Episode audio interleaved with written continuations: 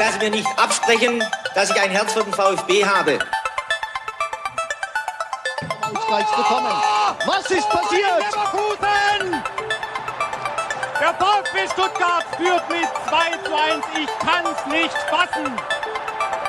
Der VfB Stuttgart hat den zweiten Treffer erzielt, an den hier niemand mehr geglaubt hat.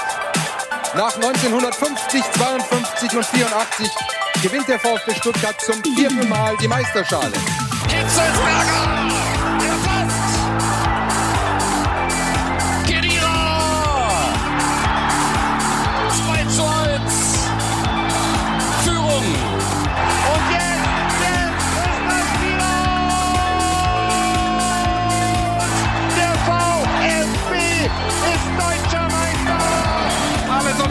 das komplette Fleisch ist aus dem Grill, auf den Grill Ecke gekommen.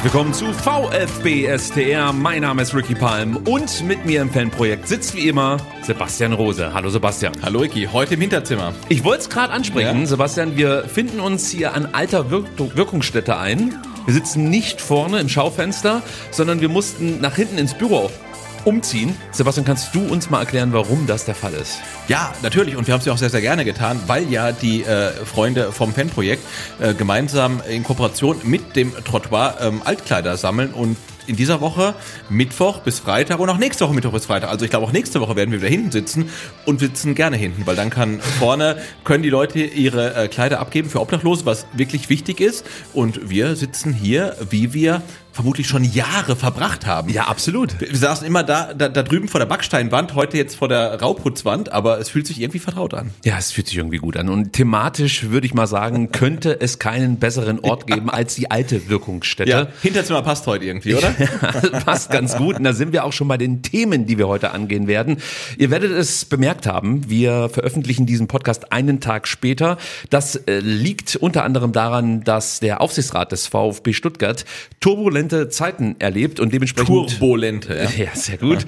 Dementsprechend wird das natürlich heute von uns thematisiert. Wir wollten aber noch die Entwicklungen abwarten und die heutige Aufsichtsratssitzung, um dann, sag ich mal, ins Me in Medias Res gehen zu können und mit euch natürlich zu diskutieren, was sich dann da heute so alles ergeben hat. Also das ist ein Thema bei uns. Dementsprechend wird die Nachberichterstattung zum Spiel gegen den ersten FC Köln etwas, ich sag mal, abgespeckter. Ja, ist ja auch schon ewig her. Ne? Und es war jetzt auch nicht so erfolgreich. Ja, es ist nicht allzu viel passiert, es sind nicht so viele Tore gefallen. Das Spiel an sich war auch nicht besonders ereignisreich. Also dementsprechend halten wir das ein bisschen kürzer. Und ich denke mal, die meisten von euch werden am Freitag jetzt auch nicht mehr das ganz große Interesse daran haben, was der VfB Stuttgart am vergangenen Samstag getan Nee, hat. denn die gucken schon auf Samstagabend, denn dann geht's in Wolfsburg gegen Wolfsburg und ähm, da erzählen wir natürlich auch, ähm, was den VfB äh, dort erwartet und natürlich auch, warum der VfB ganz klar den nächsten Auswärtssieg landen wird. Ja, davon gehen wir aus, keine Frage. Transfer-Update ist wieder mit dabei. Das heißt, die Fanfare kommt wieder zum Einsatz.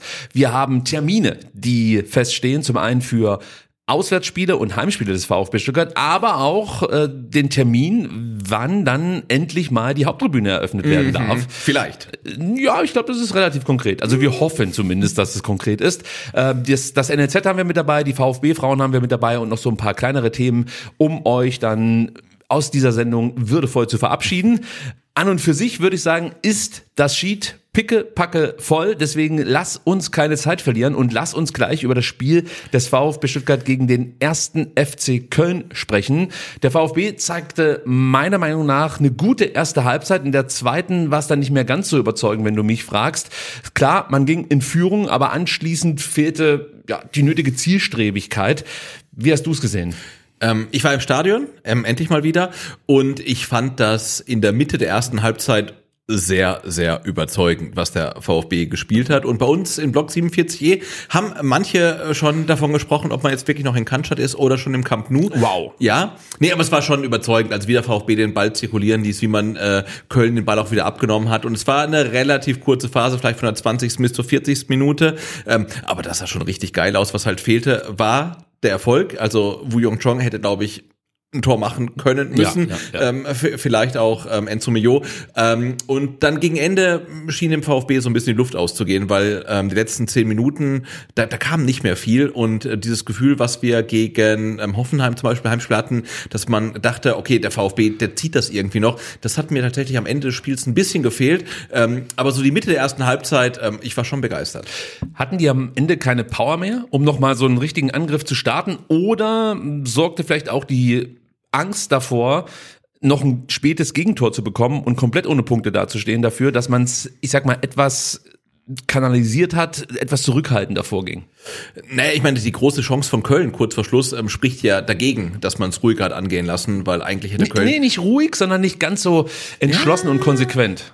Ich weiß es nicht. Aber irgendwas hat am Ende gefehlt. Ja. Also, da sind wir uns einig. Ähm, aber erste Halbzeit, also gerade die Mitte der ersten Halbzeit äh, fand ich richtig stark. Kommen wir zur Aufstellung. Ja. Darüber müssen wir natürlich sprechen. Der VfB ähm, nahm vier Veränderungen vor im Vergleich zum Spiel in Darmstadt. Undav und Stenzel fehlten verletzt bzw. gesperrt. Stattdessen spielten Mio und Wagnumann von Beginn an und außerdem durfte Rouault und Chong anstelle des angeschlagenen Mittelstädt und Jamie Leveling von Beginn an ran.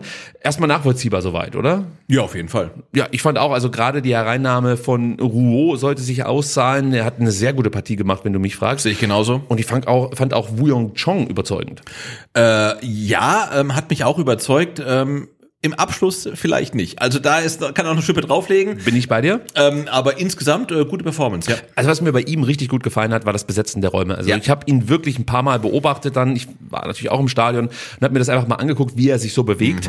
Und da bringt er über diese rechte Seite oder über den rechten Halbraum schon nochmal eine neue Komponente mit rein. Ja. Leveling und Silas kommen halt einfach wirklich komplett über rechts und ziehen dann vielleicht nach innen. Aber bei Chong hatte ich das Gefühl, dass er wirklich versucht, die komplette rechte Hälfte sozusagen zu bespielen und anspielbar zu sein. Und das hat, hat mir herausragend gut gefallen. Er hat super Pässe gespielt, hat teilweise gute Chancen vorbereitet, hatte auch gute Chancen. Ja, die muss er unter Umständen machen. Eine von beiden muss er machen. Ähm, aber ich finde auch, er hat seinen Starthelf-Einsatz äh, wirklich genutzt und er ist dann ein Stück weit wie sagt man so schön, polyvalenter als Leveling und Silas. Und ähm, ja, wie du sagst, er bringt halt eine neue Facette ins Spiel mit rein und ähm, da würde ich gerne mehr von sehen und dann natürlich auch gerne mit dem Torerfolg. Kannst du dich erinnern, wann er zum letzten Mal in der Stadt stand? Nee. Das war das Auswärtsspiel gegen Heidenheim. Und weißt du noch, wie wir damals über ihn gesprochen haben?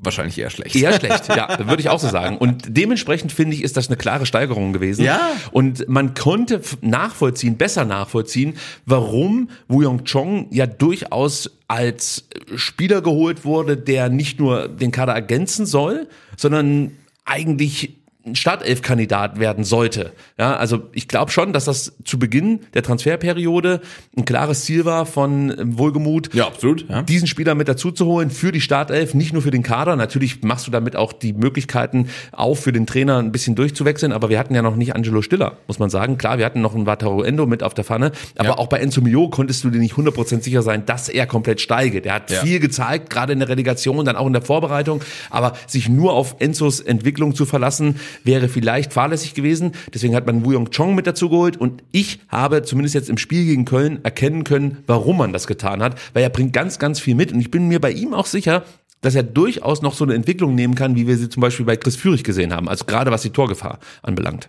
Also das Anschreiben, wenn man so möchte. Ja, genau, da gehe ich ko- komplett mit. Also er ist ein sehr ähm, kompletter Spieler, ähm, der die Räume gut besetzt, dem dann vielleicht ein bisschen das Glück noch fehlt, vielleicht noch so ähm, der Killerinstinkt im Abschluss, aber er hat es ja ähm, bei Freiburg gezeigt. Ich glaube, das war das eine Spiel, Freiburg äh, in Stuttgart, wo er, glaube ich, in den ersten zehn Minuten zwei Tore geschossen hat. Also er kann ja knipsen und ähm, das muss er jetzt auch nochmal zeigen, aber grundsätzlich ähm, bin ich sehr, sehr froh, dass er bei uns im Kader steht. Und bei der südkoreanischen Nationalmannschaft, zumindest bei der U23, hat er ja auch bewiesen, dass Ja. er einen Torriecher hat. Also vielleicht kommt das noch.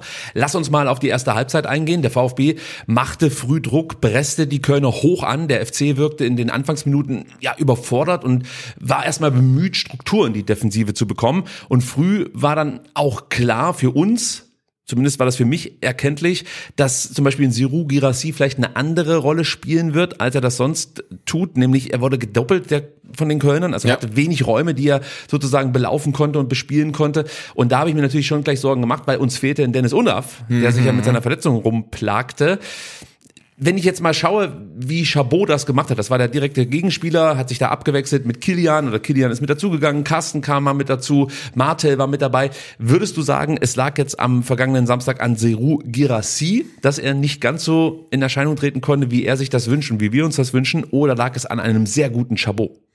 Ja, äh, Chapeau, Chapeau, ne, Ja, würde ich das sagen. man so Also, den kann ich nicht liegen lassen. Ähm, er hat es ja auch im Hinspiel schon gut gemacht. Auch da hatte Gerassi ähm, relativ wenig Stiche gegen ihn. Da hat dann Dennis Unterfall zwei Tore geschossen. Und nee, also die haben, die Kölner haben halt Gerassi schon äh, sehr massiv verteidigt, wie zum Beispiel auch Chris Führig, auch ständig gedoppelt. Also die wussten, äh, was sie erwartet und sie haben es halt gut verteidigt. Und äh, Du hast es jetzt gut umschifft, meine Frage.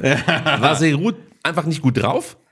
Oder, oder war es wirklich, Ja, ich weil, find- weil ich habe noch Zahlen für dich, okay? Genau, aber ich finde ich finde halt schwierig ähm, zu sagen, ähm, dass jetzt äh, Girassi nach dem Afrika Cup noch nicht der alte ist. Also er hat gegen mh, Mainz was getroffen? er hat gegen Darmstadt auch getroffen. Darmstadt meine ich, genau, sorry. Ähm, und er hatte ja gegen Köln die Riesenchance mit dem Kopfball, also das ist einfach Pech. Er legt halt einmal wirklich genial auf Ja, für für Enzo Enzo. Millot, den muss Enzo dann machen Ja. und dann geht halt ähm, halt Seru Girassi mit einem Treffer und einem Assist raus und wir feiern ihn. Jetzt sagen wir, ah, vielleicht ist noch nicht ganz so in der Spur. Also dafür, dass er von den Kölnern wirklich massiv gedeckt wurde, Ja, ja. war es ein okayes Spiel auf jeden Fall. Und wenn er ein bisschen mehr Glück hat, dann geht er halt äh, auch mit Zählbarem raus. Und so war es für mich äh, komplett okay. Also ich sehe es genauso wie du, weil natürlich habe ich die Kritik auch wahrgenommen in den letzten Tagen. Ja, Seru irgendwie ein bisschen arrogant tritt er auf und was Ja. weiß ich.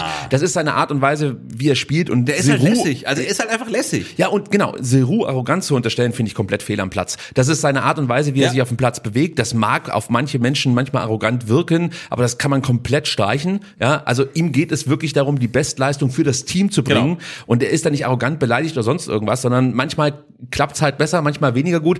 Du hast gerade eben gesagt, er hätte theoretisch mit zwei Scorerpunkten rausgehen Ja. können. Ja, wenn ich mir dann natürlich jetzt die Zweikampfstatistiken angucke, die, Die war er, garantiert nicht gut. Ich Nee, war nicht gut. Er hat nicht angeschaut, aber ja. er hat in der Offensive 18 Zweikämpfe geführt, davon konnte er vier gewinnen. Chabot hat zum Beispiel alles äh, gegen ihn gewonnen. Kilian hat drei von vier Zweikämpfen gegen ihn gewonnen. Ja. Aber ich habe das mal verglichen mit Stats aus der Hinrunde. Und die waren nicht viel besser.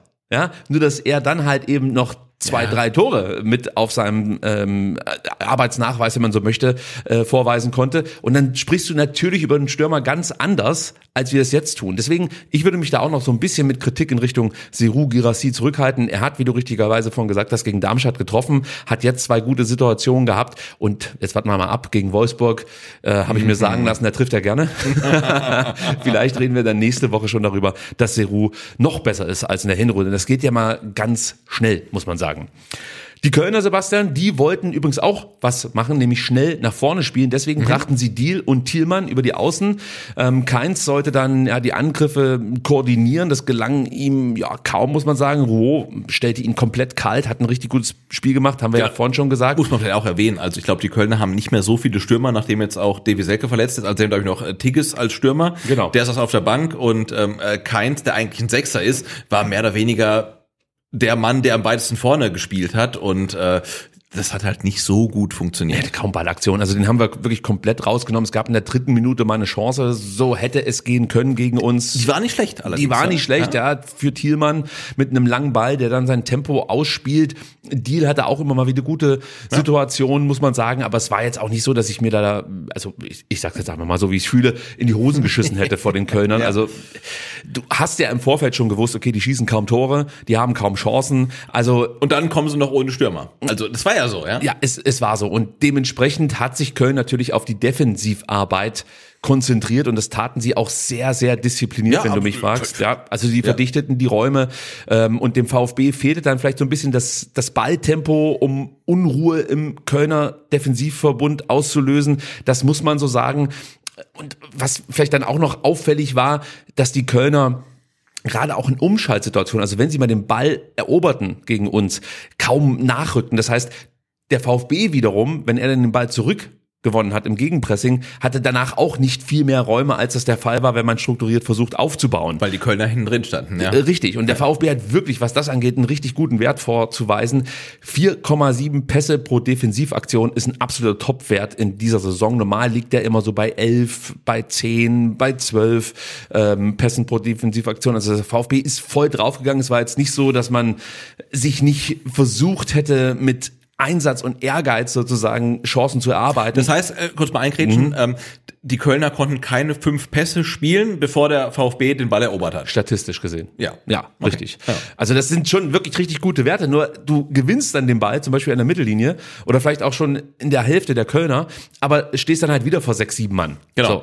Und das ist die große Kunst im Fußball, gegen eine so wirklich massierte Defensive, dir immer noch genügend Chancen rauszuarbeiten und die, die du dann hast, zu nutzen. Und wenn man jetzt halt mal den XG-Wert anschaut, war es halt auch nicht so, dass der VfB, weiß ich nicht, hätte drei Tore schießen müssen. Beim XG-Wert kommen wir auf knapp zwei, ja. Das heißt, theoretisch hätte der VfB zwei Tore schießen müssen. Und wenn man jetzt die Chance von Enzo nimmt, ja, und natürlich sein Tor, dann passt das eigentlich auch. Ansonsten hat der VfB jetzt keine mega Möglichkeiten gehabt. Genau, ich habe es gesehen bei, bei ich glaube ähm, laut laut Sofascore ähm, Enzo Mio irgendwie 1,12 XG Wert, ne? Also er hätte mehr als ein Tor machen können, sollen, dürfen. Ähm, ja, äh, aber es war so ein Spiel, wo du natürlich ähm, effizient sein musst, um das Spiel zu gewinnen und das war der VfB halt in dem Fall nicht und was der VfB halt im Jahr 2024 auch nicht kann, ist zu Null spielen. Und es war für mich tatsächlich aus Stadionperspektive ein klassisches 1 zu 0 Spiel. Und wenn du dann halt den Gegentreffer frisst, dann hast du ein Problem. Auf den kommen wir gleich zu sprechen. Äh, ganz kurz die beiden Chancen, die du ja schon Ja. erwähntest, die Jong hatte. Zum einen in der 13. Minute, das hat der VfB sehr gut gemacht. Nach einem Einwurf für uns bekommt Stiller den Ball im rechten Halbfeld. Sein Steckpass galt dann eigentlich Mio Ja. und Chong lief ihn dann ab. Und ich glaube, wenn das nicht der Fall gewesen wäre und der Ball auf Mio gekommen wäre, hätten wir mindestens eine genauso gute Chance gehabt. Weil Mio war eigentlich schon auf dem Weg, praktisch dann so seitlich, diagonal Richtung Tor. Und dann läuft der Chong dazwischen, nimmt sich diesen Ball, macht dann auch was Gutes mit diesem Ball, dribbelt zwei das, Kölner aus. Genau, das Dribbling in die Mitte fand ich äh, ziemlich geil. muss Ja, ich sagen. das, das war super Ja. und kommt dann relativ zentral aus zwölf Metern zum Abschluss und der Schuss war halt leider zu unplatziert Ja. und dementsprechend kein Problem für Schwebe. Aber das war eigentlich genau die Art und Weise, wie du diese Deckung auseinanderziehen kannst, nämlich mit diesen ähm, gegenläufigen Bewegungen, mit diesen ständigen Rochaden vorne. Da, hatten, da haben wir genau das gesehen, was du über 90 Minuten tun musst, um Genau. so einen Gegner zu bespielen. Und eins ist natürlich auch klar, wenn du mal 1-0 führst, und vielleicht auch ein zweites noch nachlegen kannst, dann wird dieser Widerstand, den die Kölner geboten haben, natürlich ja so langsam aber sicher auch in sich zusammenfallen. Aber da kamen wir ja nie hin. Ja. Ja. Das war natürlich ein Problem. 14. Minute, nächste Chance für den VfB, gleich im Anschluss von dieser ersten Möglichkeit, über die wir da gerade gesprochen hatten. Rouault eroberte den Ball und über Atta, Chong und Stiller wurde dann schnell die Seite verlagert. Führig kombinierte sich dann mit Mio in den Strafraum. Chris Flanke wurde dann von Kian abgefälscht. Der Ball landete aber dennoch bei Seru, der dann so artistisch Oh ja, weiterleitete ja, auf ja. Chong. Sehr- das sehr war geil, ja. sehr geil gemacht und er hat so ein paar Aktionen dabei Mhm. gehabt, die fand ich echt cool. Ja, und auch Wus zweiter Abschluss, diesmal so aus der Drehung, war kein Problem für Schwebe. Wir brauchen gar nicht so sehr über den Abschluss sprechen. Ich glaube, das kannst du schon so mal probieren. Was ich dich fragen möchte, es gab noch einen anderen Spieler, den hätte Wu Yong Chong nein, anspielen können. Nein, aus nein, meiner nein, Sicht. nein, nein, nein, nein. Herausragende nein, Schussposition. Nein, nein, nein. Okay, wenn ihr nicht wisst, wer gemeint ist, es handelt sich um Atakan Karasor. Aber also ich sag mal so, wenn es nicht Atta gewesen wäre, wäre das eigentlich die richtige Option gewesen, oder? Den Ja, ich glaube, ich abzulegen. glaub, auf Jung Chong ähm, ähm, schießt er so aus der Drehung und ähm, ihm passiert das, was uns allen in der Situation passiert. Er löffelt halt so unter den Ball und kriegt ihn halt so auf der Außenseite vom Fuß. Und wenn er den mit Vollspann trifft, dann ist das Ding halt drin einfach. Und so ist es halt ein Schüsschen. Schwebe bedankt sich, fängt ihn mit einer Hand halt ab. Ähm, aber es war eine riesengroße Chance und äh, Chong hatte halt innerhalb von 120 Sekunden halt wirklich zwei äh, relativ große Chancen. Also wir haben das äh, 0,14, 0,37 XG-Wert, aber wenn- wenn wir es mal ganz mathematisch äh, nehmen, ja, also kann einer mal. einer sollte sitzen. davon drin sein halt, weil ja, es ja. waren zwei ähm, gute Abschlüsse und es ging ja genauso weiter. Du hast es ja vorhin schon gesagt, der VfB in dieser Phase wirklich Unfassbar. galaktisch. Es war wirklich, es war wirklich galaktisch. Also der Ball zirkulierte, die Kölner, den wurde schwindelig und wenn die Kölner mal den Ball hatten, dann, dann kam der VfB und hat den Ball auch gleich wieder abgejagt. Also sie waren auch wirklich wieder gierig auf Ballgewinne und ähm, also so 15. bis, weiß ich nicht, 35. Ich würde eher sagen so 30. 30. Okay, also es war aber, aber in, in der Phase war es schon sehr, sehr ge- geil anzusehen. Also, Absolut. 17. Minute. Chance für Seru Girassi. Oh ja. Antons Diagonalball auf Wagnermann leitet diese Chance ein.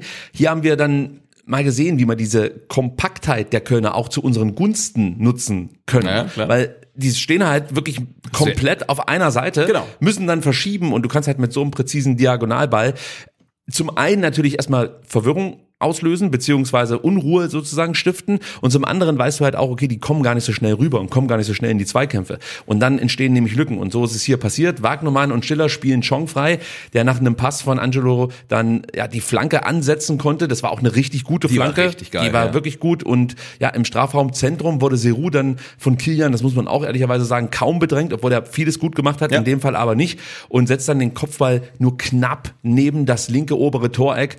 Das ist normalerweise ein Treffer von Seru Girassi, muss man sagen. Und in der Hinrunde wäre es ein Tor gewesen. Also das ist auch so ein Stück weit, weiß nicht, Schicksal, Karma, Glück, Pech, was auch immer, aber er macht halt alles richtig, ob der Ball jetzt halt dann eine Handbreit nebens Tor geht oder halt in den Winkel, das ist halt einfach dann Schicksal und in dem Fall, ja, war es ihm halt nicht vergönnt, aber es war ein toller Angriff, es war ein richtig, richtig guter Abschluss. Äh, leider nicht von Erfolg gekrönt. Ja, und weil du es vorhin sagtest, das war wirklich die beste Phase des VfB Stuttgart. Sie pressten hoch, zwangen die Kölner immer wieder zu Fehlern. Die Folge der FC, ja, die konnten kaum mal richtig aufbauen, waren ständig unter Druck, verloren die Bälle viel zu einfach. Ja.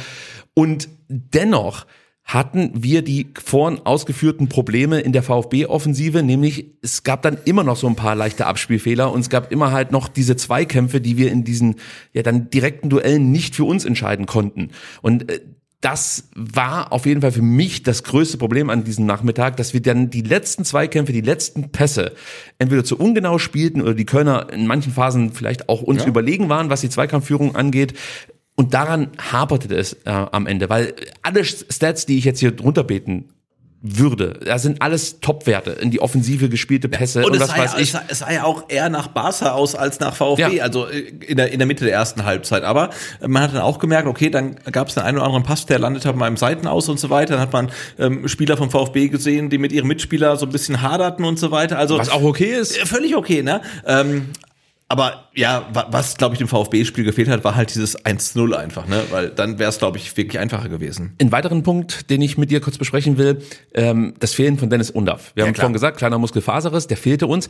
Und immer, wenn sich Seru zurück ins Mittelfeld fallen ließ, um Bälle abzulegen oder auch nur festzumachen, entstanden ja über außen durchaus gute Angriffe, aber dann mangelte es oft ja, an der richtigen Boxbesetzung. Also du hattest dann vielleicht noch mal einen Chong und gegebenenfalls einen Wagnermann, der sich mit in den äh, Angriff einschaltete. Aber ansonsten würde ich sagen, war das das größte Problem eigentlich, dass ein Seru Girassi in dieser Rolle als Wandspieler sehr gut funktionierte, aber dann natürlich als Stürmer fehlte.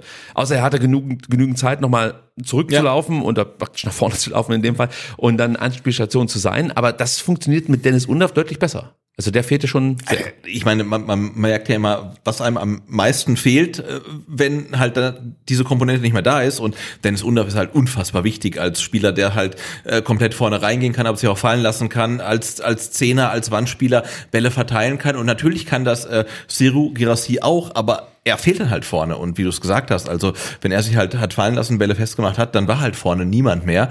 Und ähm, das ist dann tatsächlich auch eine Rolle, die dann auch ein Chong noch nicht ausfüllen kann, wenn man sagt, okay, der könnte quasi die Unterrolle einnehmen. Das funktioniert noch nicht so richtig gut. Ihm fehlt auch diese Abgezocktheit, diese Ja, Kaltschnäuzigkeit, ja, so ja, dieses Straßenfußballergehen. Ja. So. Er ist sehr clean in manchen Situationen, Total, ja. aber ähm, die Kreativität ja, und dieses Verrückte, was ein Dennis Undaff da mit reinbringt, Genau. das fehlt ihm. Also ein Chong würde zum Beispiel nicht aus 35 Metern versuchen, Niemals. ein Tor zu erzielen. Niemals. Ja, wenn, dann ist es unabsichtlich. So, 23. Minute, nochmal eine gute Chance, diesmal für Enzo Mio. Zunächst gute Balleroberung von Chong und Mio auf der rechten Seite, Höhe Mittellinie ungefähr. Anschließend gut von Atta auf rechts aufgelöst, schöne Verlagerung auf links zu Ito und Seru und Chris dann mit guten Diagona diagonalen Läufen, also bieten sich sozusagen an für Ito und es gab sogar noch diese Möglichkeit des absoluten Heldenpasses sozusagen für Chong. Müsst ihr euch mal angucken, wir zeigen es euch jetzt gerade auf YouTube, wenn nicht, dann sucht euch selber noch mal raus, aber diese Optionen, die waren schon ziemlich cool.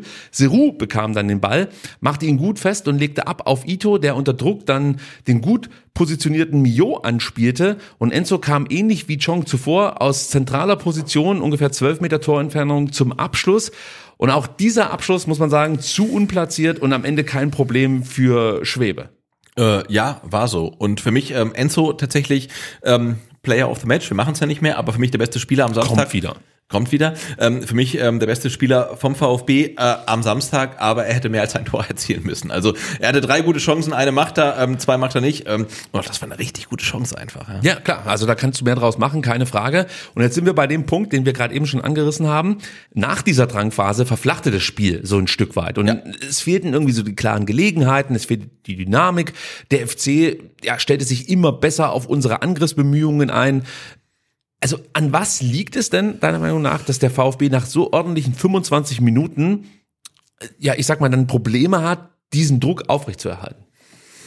Also Kannst du ich- das erklären? Nee, und ich tue mich auch, ich, ich muss gestehen, ich tue mich mit so einer Generalkritik auch schwer. Also der VfB gewinnt vier Spiele in Folge und spielt zum ersten Mal unentschieden. Und also es fällt mir wirklich schwer, irgendwie jetzt den Stab über die Mannschaft zu brechen, weil ähm, wir sind es gewohnt, dass der VfB nicht in der Lage ist, mal zwei Spiele am Stück zu gewinnen. Und jetzt, äh, also es ist für mich so ein Stück weit ähm, Wohlstandsverwahrlosung. Ja. Also, nee, es ist so, ne? Also äh, der, der VfB hat in der ersten Halbzeit teilweise brillant gespielt, macht das Tor halt nicht und dann kommt, beißt sich Köln halt wieder rein. Und ähm, ich muss jetzt wirklich mal abwarten, wie es jetzt ähm, dann zum Beispiel gegen Wolfsburg läuft, ähm, wie es dann gegen Hoffenheim läuft und so weiter. Ähm, aber ich tue mich jetzt mit Generalkritik wirklich noch schwer einfach, ne? Weil also wir, wir sind in, in so einer Situation, dass alles läuft. Wir haben fünf Spiele nicht verloren, vier davon gewonnen, eins unentschieden. Man hätte es gewinnen müssen ähm, und dann äh, ähm, gewinnen die Bayern noch gegen Leipzig und Dortmund verliert noch ähm, gegen Hoffenheim und alles. Wir haben den Vorsprung so auf, ausgebaut und ähm, ja, ich tue mich schwer, aber natürlich gibt's da noch äh, Room for Improvement, also gar, gar keine Frage.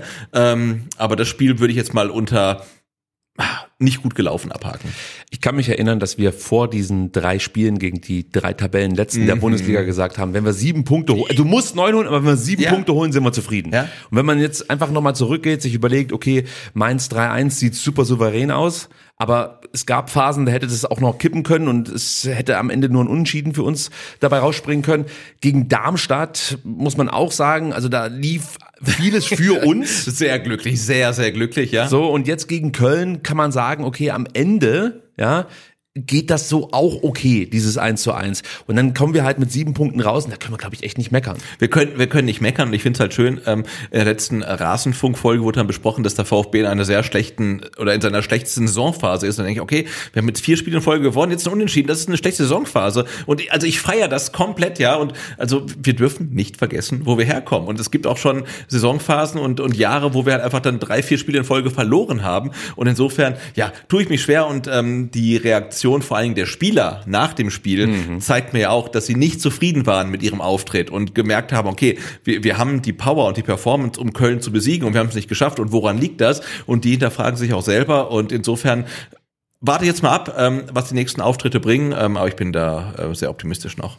Lass uns über die zweite Halbzeit sprechen. Und zum Start der zweiten Halbzeit, da muss ich direkt kritisieren, dass ich mir vom VfB einfach noch mehr Mut und Zielstrebigkeit Ja. erhofft habe. Man spielt aber eigentlich so weiter, wie man das letzte Drittel der ersten Halbzeit beendet hat, ja. Und ja, mir fehlte einfach da auch die Bewegung in der letzten Kette etc.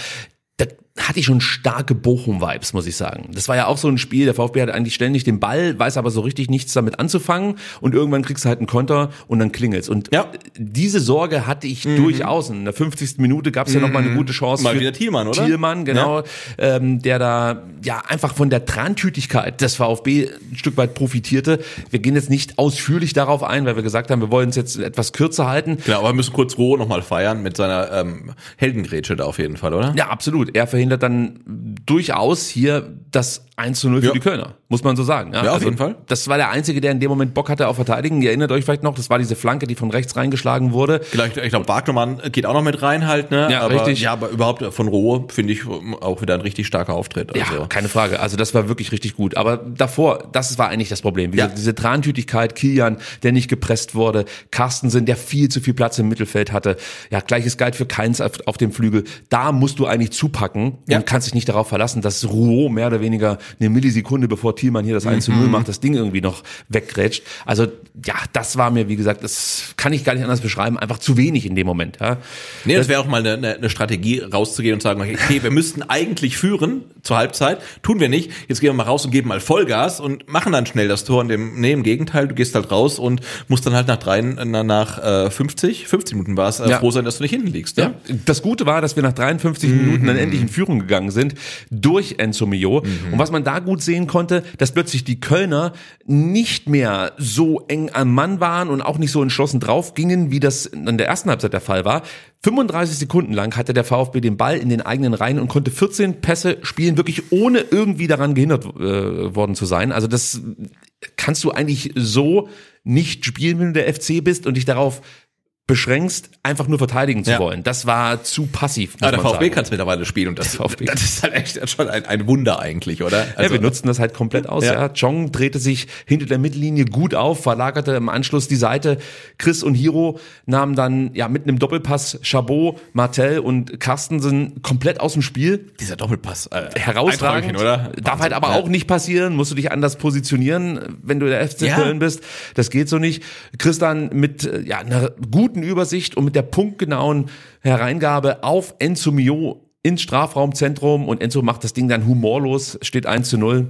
Es ist wirklich großartig, auch übrigens, wie Enzo in dem Moment nicht voll durchläuft, Mhm. bis zur Torlinie sozusagen, sondern kurz davor kurz abstoppt, ja, um sich einfach genügend Platz für diesen Torabschluss zu verschaffen. Vielleicht hat er dann aus, diesen, aus dieser ersten Chance schon gelernt, hat sich da besser positioniert und macht dann halt das 1 zu 0, das er auch machen muss an der Stelle. Absolut. Und ich glaube, ähm, eine Position dahinter steht sogar noch Seru Girassi, Genau. könnte vielleicht auch noch dann einschieben. Und ähm, ich fand schön, ähm, dass dann ähm, der Kicker, Ticker schreibt, endlich spielt der VfB mal wieder VfB-Fußball und du nimmst es halt hin, ja, und du sagst halt, ja, schönes Tor, cool gemacht und so weiter. Und ich erinnere mich an Zeiten, da, da war beim VfB die Ball, der ballführende Spieler die ärmste Sau im ganzen Stadion, weil er nicht wusste, was er machen soll. Und jetzt weiß halt jeder, was er machen soll. Und du kommst halt zu einem Torerfolg, indem du dich über linke Seite komplett durchkombinierst, über einen Doppelpass und dann einen Pass in die Mitte und wir sagen halt, oh, endlich hat's mal geklappt halt, ne? Und das ist es ist eigentlich sensationell, dass der VfB solche Tore erzielt. Timo Schulz, der Trainer der Kölner, reagierte auf diesen Rückstand und brachte Meiner und Ali Du für Deal und Husem Baic. Und das sollte sich auch gleich auszahlen, denn Meiner bereitete ja dann den Ausgleich vor. Die Entstehung der Ecke, das war dann auch wieder Teil des Problems, war schon komplett unnötig. Atta wollte auf Höhe der Mittellinie so einen Steilpass auf Seru spielen, der alleine aufgrund der Positionierung von Seru schon zum Scheitern verurteilt war eigentlich. Also das sieht man in dem Moment, wo Atta diese Entscheidung trifft, dass das Ding irgendwie gar nicht zu Seru kommen kann. Martel fing den Ball ab, schickte Thielmann tief, dessen Flankenversuch wurde von Ruhr zur Ecke geklärt. Dann werde ich sowieso schon nervös, wenn der VfB Ja, eine Ecke bekommt. ja, auf jeden Fall, ja. Keins Ecke wird dann auf Finkgräfe an die Strafraumkante geschlagen. Finkgräfe schippt den Ball dann in den 16er. Ruo klärte per Kopf, dachte offensichtlich eher nach vorne, ja, wollte Chong direkt diesen Ball ähm, zuspielen und ihn damit auf die Reise schicken, aber Jubicic pflückte den Ball kunstvoll, muss man fast schon sagen, runter. Der Ball landet bei Meiner, der flankt auf den zweiten Pfosten und dann gibt's das große Problem, der einzige Fehler, dem Roh an diesem Nachmittag unterlaufen ist, wenn du mich fragst, denn er orientiert sich zu sehr auf den Ballführenden Ja. und deckt praktisch nicht den Mann am zweiten Pfosten ab. Und dann hatten wir die Konstellation, dass Wagnermann zwei Gegenspieler hatte, beide verteidigen musste natürlich irgendwie. Und er hatte dann ähm, ja die Wahl zwischen Kilian und Martel. Er entschied sich für Kilian, praktisch den Spieler, der näher zum Ball stand in dem Moment. Der Ball kommt aber auf Martel, der ihn dann mit links annimmt und ja mit rechts ins Tor schießt. Das ist scheiße gelaufen. Anders kann ich es nicht sagen für den VfB Stuttgart, weil Rouault muss sich anders positionieren, muss wie gesagt Ja. diesen zweiten Mann abdecken und auf der anderen Seite erwarte ich natürlich auch schon so ein bisschen mehr Antizipationsvermögen von Wagnermann, dass er sich dann eher nach hinten absetzt, wenn du siehst, die Flanke kommt ja ein bisschen weiter als ähm, eben auf Kilian, dann kannst du das glaube ich auch mit einem einfachen äh, Luftduell lösen, indem du den Ball so nach hinten vielleicht zu einer weiteren Ecke wegköpfst.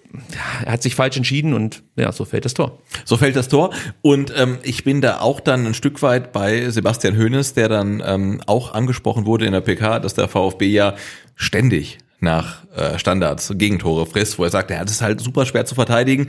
Du stehst halt in der Ordnung im Standard, da wird der Ball rausgeköpft, dann kommt der Ball wieder rein, dann sp- spielst du nochmal raus, dann kommt er wieder rein und das ist natürlich komplettes Chaos. Ähm, aber auch das ist für mich ja ein Teil des Spiels und der VfB kriegt halt einfach viel zu viele Gegentore nach gegnerischen Standards und Ja. da muss man dran arbeiten. Und klar, das war jetzt kein direktes Gegentor nach einer Ecke, nach einem Freistoß, aber trotzdem irgendwie ja schon. Und ähm, da hat man Probleme. Und äh, wir, wir, wir feiern wirklich den VfB in der Saison Saison zu Recht in vielen Bereichen, aber gegnerische Standards sind einfach ein Problem. Ja, und die zweiten Bälle äh, hatten durchaus, durchaus System bei den Kölnern. Denn Oft, ne, oder? Ja, vier Ecken hat der VfB insgesamt den Kölnern gegeben. Alle vier wurden im ersten Versuch geklärt, Geklärt, ja. genau. Aber der zweite Ball war immer bei den Kölnern. Ja, und dann kam die zweite Welle. Und Ja. die konnten wir dreimal sozusagen brechen. Aber beim vierten Mal haben wir halt die Situation, die wir jetzt hatten. Und dann muss man in der Situation auch noch ganz klar sagen, der VfB muss da entschlo- entschlossen herausrücken, Druck aufbauen. Ja, also Chong sieht hier zweimal nicht gut aus in der Situation. Dann die Zuordnung in der Box haben wir gerade angesprochen. Und ich möchte keine Torwartdiskussion aufmachen, aber Bredlo, jo, das war auch nichts Halbes und nichts Ganzes. Aus Ja. meiner Sicht, wie er da rauskam, oder? Äh, ja, sicher. Also Bretlo, finde ich, hat generell ein ganz gutes Spiel gemacht oder ein gutes Spiel gemacht. In der ersten Halbzeit wirklich sehr souverän, auch bei der Chance ganz am Anfang von Thielmann wirklich sehr souverän das Ding halt ähm, abgefangen und auch sonst gut. Gegen Ende hat er, glaube ich, am einen nochmal klatschen lassen, was auch äh, irgendwie grenzwertig war. Ähm, aber für mich ist halt wirklich der große Unterschied zwischen Bretlo und Nübel halt der im, im Aufbau, weil Nübel halt die Passwege sieht, die man spielen kann auch in der Lage ist, die dann zu spielen mit einem Chipball und so weiter. Und das kann Bretlo nicht, macht er nicht, auch zu Recht, weil man dann sonst einen Ballverlust riskieren würde. Ähm, aber ich glaube, das nimmt dem VfB schon so ein Stück weit auch seine Offensivkraft. Auf was ich hinaus wollte. Bei Bredlo weißt du, dass aus so einer Situation wahrscheinlich ein Tor fällt. Ja. Bei Nübel hätte ich zumindest noch die Hoffnung, dass er so ein Ding mal rauskratzt. Ja, ja. So, und das macht natürlich auch was mit deinen Mitspielern. Also das, da bin ich von überzeugt. Also es ist ein Unterschied, ob hinter dir ein Nübel steht oder ein Bredlo. Und das ist überhaupt nicht böse gemeint gegen Fabi. Das sind halt dann Qualitätsunterschiede, die einfach da sind. Deswegen kostet der eine halt nur Summe X und der andere nur Summe Y. Und das merkst du, finde ich, schon auch der Defensive so ein Stück weit an. Ja, absolut, ja. Also ich möchte nicht sagen, dass sie verunsichert sind. Nein, nein, Aber diese komplette Selbstverständlichkeit, die ist nicht da. Und das hängt natürlich dann auch zum Beispiel mit dem Aufbauspiel zusammen. Du musst ja ganz anders fokussiert sein im Aufbau, als das mit Nübel der Fall war. Also ein Alex Nübel hat halt zweimal, glaube ich, in der Hinrunde ähm, eklatanten Fehlpass gespielt ins Zentrum auf einen Gegenspieler sozusagen. In Frankfurt zum Beispiel. Ja. Ja, bei Bredlo ist es so, der versucht das gar nicht erst. Genau. Und das fehlt dir dann. Ja, genau. Und er, er, er macht das nicht, ähm, weil er weiß, dass er das vielleicht nicht so gut kann, was ja auch dann völlig okay ist, aber dann müssen die Pässe halt äh, andere Leute spielen oder muss halt anders aufbauen. Und dieses Überraschungsmoment, dass man vielleicht mal die erste Pressingkette der Kölner in dem Fall überspielt, das fehlt halt auch. Ne? Und das Klar. äh, macht natürlich ähm, das ganze Angriffsspiel nicht einfacher. Und du kannst dich als Gegner besser darauf einstellen. Absolut, Weil ja. irgendwann weißt du, okay, der macht das nicht. Ja. deswegen brauche ich mich gar nicht jetzt so mal so breit auffächern, sondern kann halt mein Pressing so spielen, wie ich es mir Genau. von Anfang an Und gedacht warten habe. halt, ne? ja, Ja. so. Und Sebastian Hoeneß reagierte in der 65. Minute, brachte Silas und Mittelstädt für Rouault und Chong.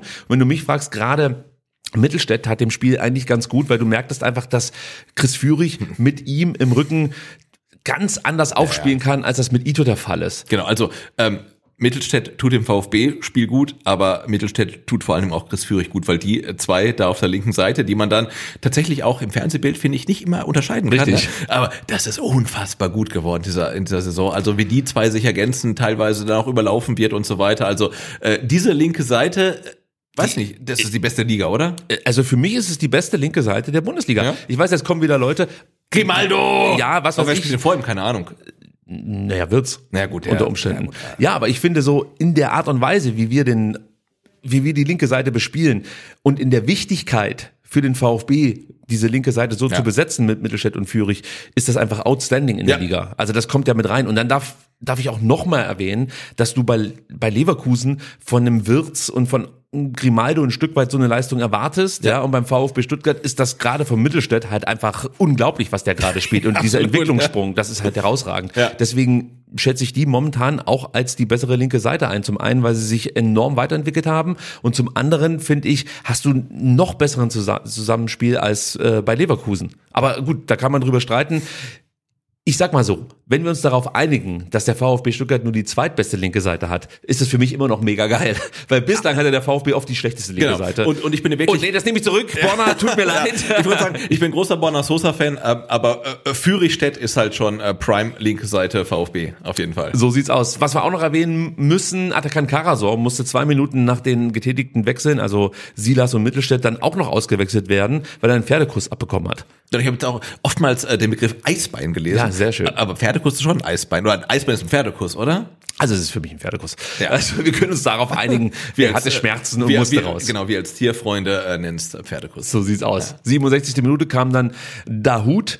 Ja, und es hätte für uns ganz ähnlich laufen können wie zuvor beim FC. Also der Trainer reagiert, bringt frisches Personal, verändert das System, denn Höhne stellt da auch um auf 4-4-2. Ja, und wird dafür belohnt. Leider ging diese Rechnung für uns nicht auf, denn Marvin Schwebe hatte etwas äh, dagegen. Mal wieder, ja. Leider Gottes. Dahut spielt Seru an, der leitet den Ball erneut kunstvoll mit dem Absatz auf den in die Tiefe startenden Mio weiter. Enzo hatte dann eigentlich wirklich eine ideale Abschlussposition, war aber noch entscheidend von Kilian gestört, das muss man mit erwähnen. Ja, aber auch Schwebe macht es dann halt richtig gut, ja, positioniert sich gut, macht sich breit und wehrt Enzos Schuss mit der Hand ab. Den muss Enzo machen. natürlich. Ja, den, den, den muss er natürlich machen, aber die ganze Situation war auch wieder wirklich ähm, grandios. Also dieser unfassbare Vertikalpass von Moda Hut, der, glaube ich, gleich nach so einer Einwechslung erstmal ein oder im Stadion gefühlt drei äh, eklatante Fehlpässe hatte. Ähm, aber dann nimmt er sich den Pass und der ist halt wirklich richtig, richtig gut ähm, auf Gerassi und der legt na wieder sehr, sehr lässig natürlich ähm, ab äh, auf, auf Mio, aber auch brillant einfach, also genauso wie man es machen muss. Und der, ja, muss dann das 2-1 in der Situation eigentlich machen, aber er ist halt kein Stürmer. Also, ja. Den letzten Torschuss des VfB Stuttgart, den erlebten wir in der 79. Minute. Und Ja. das fand ich tatsächlich äh, schwierig. Also Ja. ähm, im Gegensatz zu Spielen gegen Hoffenheim oder auch ähm, auswärts in Heidenheim, wo ich immer noch bis zum Abpfiff die Idee hatte, dass der VfB das gewinnt, ähm, hatte ich gegen Köln nicht. Und du hast gesehen, Köln spielt die letzten zehn Minuten auf Zeit. Die sind mit dem 1 zu 1 komplett zufrieden. Die wollen, die wollen gar nichts mehr. Und wer hat die größeren Chancen auf den Sieg? Köln. Und denke, ey, also irgendwie läuft da noch was schief. Ne? Also das hat mich wirklich bei dem Spiel am meisten gestört. Ja, du hattest in der zweiten Halbzeit insgesamt nur fünf Abschlüsse. Ja. Ja, das ist einfach zu wenig, wenn du mich fragst. Also das ist zu dünn. Die Frage ist, ob das dann teilweise äh, ein arrogantes Auftreten und pomadiges Auftreten war. Ich tue mich damit schwer. Ja, ich glaube einfach, dass es dem VfB an diesem Tag schwer gefallen ist, diese Abschlussposition zu erreichen. ja. Wir haben es ja vorhin schon mal ganz kurz thematisiert und haben gesagt, okay, das liegt dann halt daran, dass der letzte Pass nicht sitzt, beziehungsweise du dann den entscheidenden Zweikampf eben nicht gewinnst. Und dann kannst du vielleicht auch mal deinem Gegner ähm, zugestehen, dass er gerade in Sachen defensive Zweikampfführung vielleicht ein Tick besser war und Ja, auch ein bisschen absolut, ja. gieriger. Und, und wie gesagt, also ich, ich äh, bin ja auch ein Freund davon, das große Ganze zu sehen und nach vier Siegen in Folge ähm, nehme ich dann der Mannschaft auch ein Unentschieden gegen Köln nicht übel. Ja, du musst das Spiel gewinnen, gar keine Frage. Ja. Aber ähm, wenn ich dann die Chance von Alidu in der 85. sehe, dann hätte der VfB vor zwei, drei Jahren das Spiel auch einfach verloren. Ja? Und insofern, äh, ich nehme den Punkt einfach. Das ist halt auch nochmal so ein Ding, ja. Also wenn du über die Chance von Ali Du sprichst, das darf dir natürlich auch nicht passieren. Ja? Natürlich Kölner nicht. Einwurf in der eigenen Hälfte, dann wurde Thielmann nicht entschlossen angegriffen, Stiller, Anton, Ito schauen zu, wie Thielmann einen Pass rechts raus auf Ali Du spielte. Mittelstädt konnte dann gerade noch so mit einer Grätsche diesen Ball abfangen. Der genau, Ball, rutscht dabei schon aus quasi, ne? Also der Ball landet dann bei Hiroki Ito, der beim Versuch, den Ball zu kontrollieren, nochmal ausrutscht. dann ist das Ding wieder frei. dann ist wieder Mittelstädt da und der ist immer noch da. Also das finde ich schon gut, ne? Also der bleibt in der Situation. Hättest du gegrätscht an seiner Stelle? Oder wärst du durchgelaufen? Ja, also jetzt nach Fernsehbild hätte ich natürlich nicht gegrätscht. Ne, Die Frage ist halt, okay, hat er noch anders eine Möglichkeit, diese Situation zu verhindern? Weil Ali Du kommt natürlich mit Tempo aus seinem Rücken. Ja, also das ich weiß glaube, er glaube, er kann ihn begleiten. Ähm, und wenn man jetzt Max Mittelstädt noch mal fragt, dann würde sich, glaube ich, auch anders entscheiden. Ähm, er grätscht. Falsche Entscheidung. Ähm, Ali Du ist quasi durch und da hat das Eins gegen Eins gegen Bredlo? Genau. Und äh, auch da sieht man, auch äh, Alidu ist kein Killer vorm Tor, lässt sich halt viel zu weit nach außen drängen, aber es war halt eine Riesenchance für die Kölner. Und ich meine, das wäre halt so, das, das wäre halt wirklich so Vintage VfB gewesen, dieses Spiel halt noch zu verlieren, ja. Was ich mich gefragt habe bei Fabi Bredlos Entscheidungsfindung in dem Moment, die wirkte ähm, ja nicht so konsequent, wie ich mir das wünschen würde und wie wir es auch von Alexander Nübel gewohnt waren. Also sprich, der läuft raus, läuft quer, bleibt stehen, läuft dann wieder ein Stück, obwohl sich eigentlich jetzt erstmal vom Laufweg her von Alidu noch gar nicht viel verändert hat. Und erst Ja. als Alidu dann den Schlenker rechts rum machen will, will um ihn herum, kommt er überhaupt erstmal wieder ins Spiel und kann ihn so ein Stück weit abdrängen, wobei der Abschluss von Alidu halt auch nicht besonders gut war, muss man sagen. Der Winkel war zu spitz, So aber nicht, ja. also das kannst du anders finishen, aber ich Ja. glaube, da hat Fabi Predlo auch ein Stück weit Glück gehabt, dass. Ali Du nicht dieses Killergehen hat, das zum Beispiel ein Seru Girassi mitbringt. Ja. Ja. Kurz vor Schluss äh, kam dann noch Jamie Leveling für Enzo Mio. Da möchte ich ganz kurz erwähnen, dass ich mir von ihm, von diesem Wechsel einfach deutlich mehr erwartet habe. Und da können wir Silas gleich mit reinnehmen. Silas können wir mit reinnehmen. Da hat es für mich nochmal andere Gründe, aber ich erwarte einfach von einem Jamie Leveling, wenn er kurz vor Schluss eingewechselt wird und fünf Minuten einfach nochmal durchpowern Ja. muss, dass ich das sehe. Weil er hat Tempo, er hat Dynamik, Mhm. er hat vor allen Dingen auch diese Robustheit beziehungsweise die Physis. Ja. Einfach nochmal durch ein gewisses Auftreten für Unruhe zu sorgen, aber das wirkte so, als ob da auch von ihm nichts mehr kommt und das enttäuscht mich dann. Also ich Absolut, erwarte ja, von bei dir, Spielern, ja. die reinkommen, einfach, dass sie diese diese Spielzeit, die sie da noch haben, wirklich so nutzen, dass sie am Ende eigentlich genauso fertig sind, wie die anderen, die 90 Minuten spielen mussten. Und das habe ich von Jamie in dem Fall nicht gesehen. Und bei Silas, weil du das angesprochen hast, ja, klar, da kann ich bemängeln, dass er immer noch diese einfachen Ballverluste hast. Aber was mich stört, ist halt, dass es taktisch nicht so richtig vorangeht bei ihm. Also er sucht irgendwie unter Höhnes noch seine Rolle, wenn du mich fragst. Immer Äh, noch. ja, und da muss man sich ja tatsächlich auch grundsätzlich die Frage stellen, äh, passt Silas zum Hönes-Fußball? Und wir sehen ja, der VfB spielt unfassbare viele, viele Pässe, hat ein äh, äh, wahnsinnig tolles Kurzpassspiel und ähm, passt ein Silas damit rein? Und äh, wenn- wenn man dann der Meinung ist, nö, und dann kommt halt dieses Angebot von Fulham, was da irgendwie kolportiert wird für, keine Ahnung, 15 Millionen, da muss man sich fragen, okay, ist es da nicht besser, man gibt ihn ab. Ja, es kommt drauf an. Also ich finde schon, Silas kann ein guter Einwechselspieler für uns sein. Ja, absolut, Und er ja. kann auch effektiv sein, wenn er von Beginn an spielt. Aber er hat halt ganz oft im Spiel so Momente drin, da fragst du dich echt, wie hat er es eigentlich in den Profifußball geschafft? Das ist jetzt sehr gemein, aber Nein. es sind halt so Verstolperer mit dabei, die kannst du dir nicht erklären. Ja, und die, die, die taktischen Probleme, wie gesagt, die sind für mich viel, viel schwerwiegender. Ja. Dass er manchmal, es wirkt zumindest so, nicht ganz versteht, was jetzt gerade seine Aufgabe ist. So, und das stört natürlich dann an einem so gut durchstrukturierten Spiel den ganzen Offensivvortrag des VfB Stuttgart. Genau, und du, du spielst mittlerweile einen komplett anderen Fußball als noch ähm, vor zwei, drei Jahren. Ja. Ähm, und jetzt wird nicht mehr der Ball lang nach vorne geprügelt und man hofft halt, dass irgendein schneller Spieler sich den irgendwie ähm, aufsammelt und dann Richtung Tor stürmt, sondern du, hast halt wirklich eine sehr, sehr äh, fein justierte Maschine, die laufen muss. Und ähm, Silas ist ein Zahnrädchen, was dann vielleicht gerade nicht ganz so rund läuft. Da muss man sich wirklich fragen, passt das noch? Ne? Also Ein anderer Einwechselspieler gefiel mir ganz gut, das war Mo Dahut, Ja. der ähnlich wie Stiller einfach ja die leichten Dinge sehr gut macht. Ja, und er hat ein gutes Auge, er ist pressingresistent, spielt immer wieder gute Pässe. Ich finde, der ist dran. Ähm, der ist dran. Wie gesagt, ich habe ähm, gleich nach seiner Einwechslung gleich irgendwie zwei ein, zwei richtig verheerende Fehlpässe, aber dann hat er sich irgendwie reingekämpft und dann Genau. wirklich richtig gute Pässe gespielt. Ähm, und du hast ja auch gesagt, also seine besten ähm, Auftritte hat er äh, bei den Geisterspielen gehabt und irgendwie, ob er mit dem Publikumsdruck irgendwie Perfekt, klarkommt. Wolfsburg ist für ihn eigentlich- Und deswegen Auswärtsspiel in Wolfsburg ähm, und ähm, Atakan Karasor mit äh, Eisbein, äh, Schrägstrich, Pferdekuss. Also, wer weiß, äh, Startelf-Tipp kommt noch, ähm, aber Moda Hut, ähm, ich fühl's. Ja. Okay, okay. Dein Fazit, Sebastian. Äh, mein Fazit, ähm, ja, man hätte das Spiel gewinnen müssen, man hatte genug Chancen, man hätte das Spiel aber auch verlieren können. Äh, auch Köln hatte die Chancen und ähm, ich wäre richtig sauer, wenn wir diese Punkte richtig äh, gebraucht hätten. Aber ich habe es eben schon gesagt, also vier Spiele in Folge. Ich sag's mal, vier Spiele in Folge gewonnen und dann spielst du gegen Köln unentschieden. Ähm, da kann ich mit diesen zwei Punkten, die wir nicht geholt haben, leben. Vor allen Dingen, ähm, weil Leipzig verloren hat und weil Dortmund verloren hat. Ähm, und ich hoffe jetzt auf eine Reaktion dann in Wolfsburg, dass man es wieder besser macht. Aber es sind tatsächlich gerade Luxusprobleme einfach. Ne? Aber äh, ja, man hat gesehen, ähm, man muss immer noch Vollgas geben, auch in der zweiten Halbzeit bis zur 90. Minute und gerade die letzte Viertelstunde, wo dann Köln wirklich näher am Siegtreffer war als der VfB, hat mir gar nicht gefallen. Was mir gefallen hat, war so die ähm, Phase in der Mitte der ersten Halbzeit, wo der VfB wirklich unfassbar dominant war und der Ball wirklich, ja, Barcelona-esk quasi schon zirkuliert ist. Ja, ich möchte noch sagen, man muss wirklich da mal ehrlich sein, auch die Spiele gegen Mainz und Darmstadt waren nicht besonders gut am Ende, aber erfolgreich. Und es ist für eine Bundesligamannschaft immer schwer, gegen tiefstehende Gegner zu Chancen zu kommen. Und ich sagte es vorhin bereits, und am Ende ist das auch ein Stück weit ein Abnutzungskampf. Wichtig ist, dass du diese Spiele nicht verlierst. Und wenn man so will, hat der VfB aus den Spielen in Heidenheim, Gladbach und Bochum gelernt. Ja, vielleicht hätte man mit etwas mehr Glück noch ein Tor erzielen können. Mit etwas mehr Pech hättest du das Spiel aber auch verlieren können. Das hast du schon eben gesagt.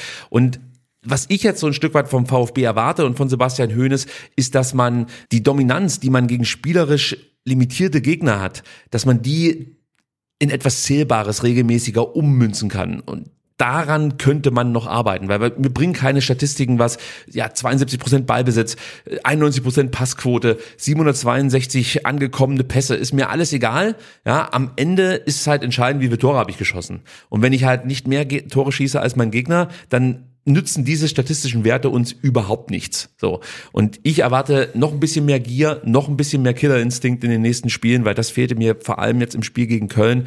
Und ja, dann bin ich davon überzeugt, dass der VfB Stuttgart auch aus diesem Spiel wieder was mitnehmen wird, sich weiterentwickeln kann und diese Spiele, die undankbar sind, dann nicht nur nicht verliert, sondern am Ende auch gewinnt. Darmstadt ist ein gutes Beispiel, haben wir es gesehen. Genau, und ein gutes Beispiel ist tatsächlich auch ähm, das Spiel von Leverkusen gegen Mainz. Denn ähm, wir kommen jetzt ins letzte Drittel äh, der Saison. Ähm, jetzt ist es halt so ein Stück weit ein Abnutzungskampf und auch Leverkusen war ja gegen Mainz jetzt alles andere als überzeugend. Und warum gewinnen die? Weil dann halt Robert Andrich aus 20 Metern einfach mal einen unfassbar schlechten Schuss absetzt und dann der Mainzer Keeper denkt, pff, ja, keine Ahnung, also ich mache halt irgendwas, aber ich halte ihn halt nicht. Und das haben wir beim VfB tatsächlich gefehlt. Also man spielt dann im Zweifelsfall immer noch mal quer, immer noch mal den Pass, anstatt mal den Abschluss zu suchen. Und ich glaube, das war so eine Lehre aus dem Köln-Spiel. Ähm, einfach mal abschließen und nicht nochmal quer spielen. Also mir reicht auch wirklich ein dreimal abgefälschter Schuss aufs Tor, der dann halt drin ist, anstatt dass man es halt so rausspielt, wie dann halt der, der, der Führungstreffer halt. Ne? Es ist ein schmaler Grad. Natürlich, Ja. wenn du dann ständig aus der Distanz abziehst Nicht und die immer, Dinger. aber- ich weiß, was du meinst. Du hast im Stadion auch gesehen, oder? Also Ich, nein, ich brauche nicht, ich brauche überhaupt nicht darüber reden, was ich im Stadion gesehen habe. Ja. Ich schaue auf die Statistiken Ja. und sehe, dass wir in der zweiten Halbzeit fünfmal aufs Tor geschossen haben. das ist zu wenig. Das ist zu wenig. Ja.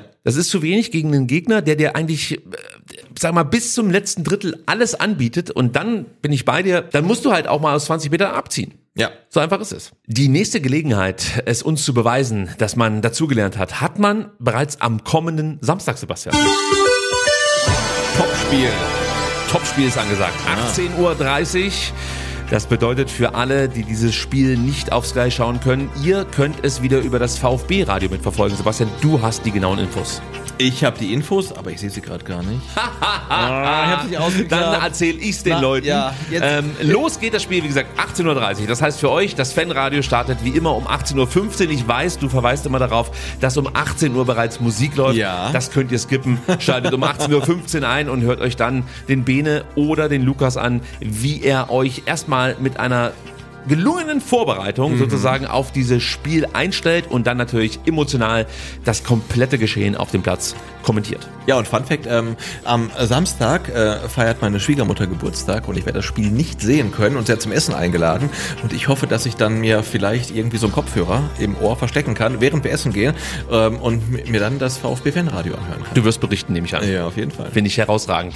Das Wetter, keine Niederschläge für Wolfsburg, aber temperaturtechnisch eher ungemütlich.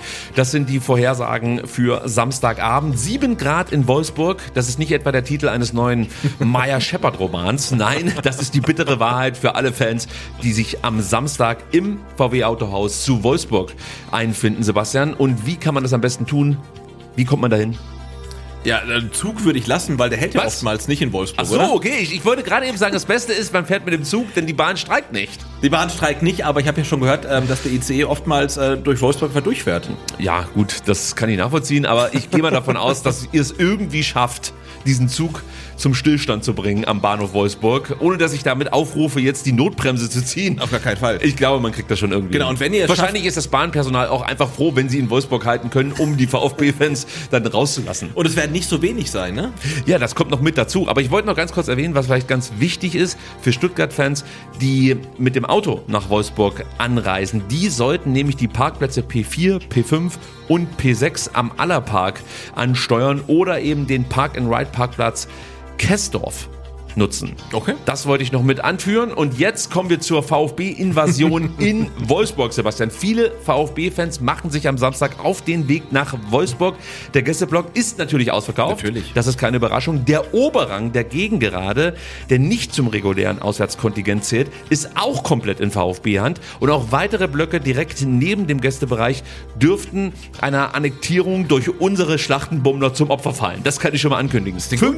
5000 Stuttgart-Anhänger wären keine Überraschung. Das kann ich schon mal sagen. Das ist schon geil. Das ist schon massiv. Für alle Fans, die für den Bereich, der nicht zum Gästebereich zählt, eine Karte ergattern konnten, ist es wichtig, ihr kommt nicht über den Gästeeingang in diesen Bereich. Das ist das Erste. Und was auch noch wichtig ist für alle Fans mit Tickets außerhalb dieses Gästebereichs, die Plätze hinter dem Tor, neben dem Gästeblock, zählen zum Heimfanbereich.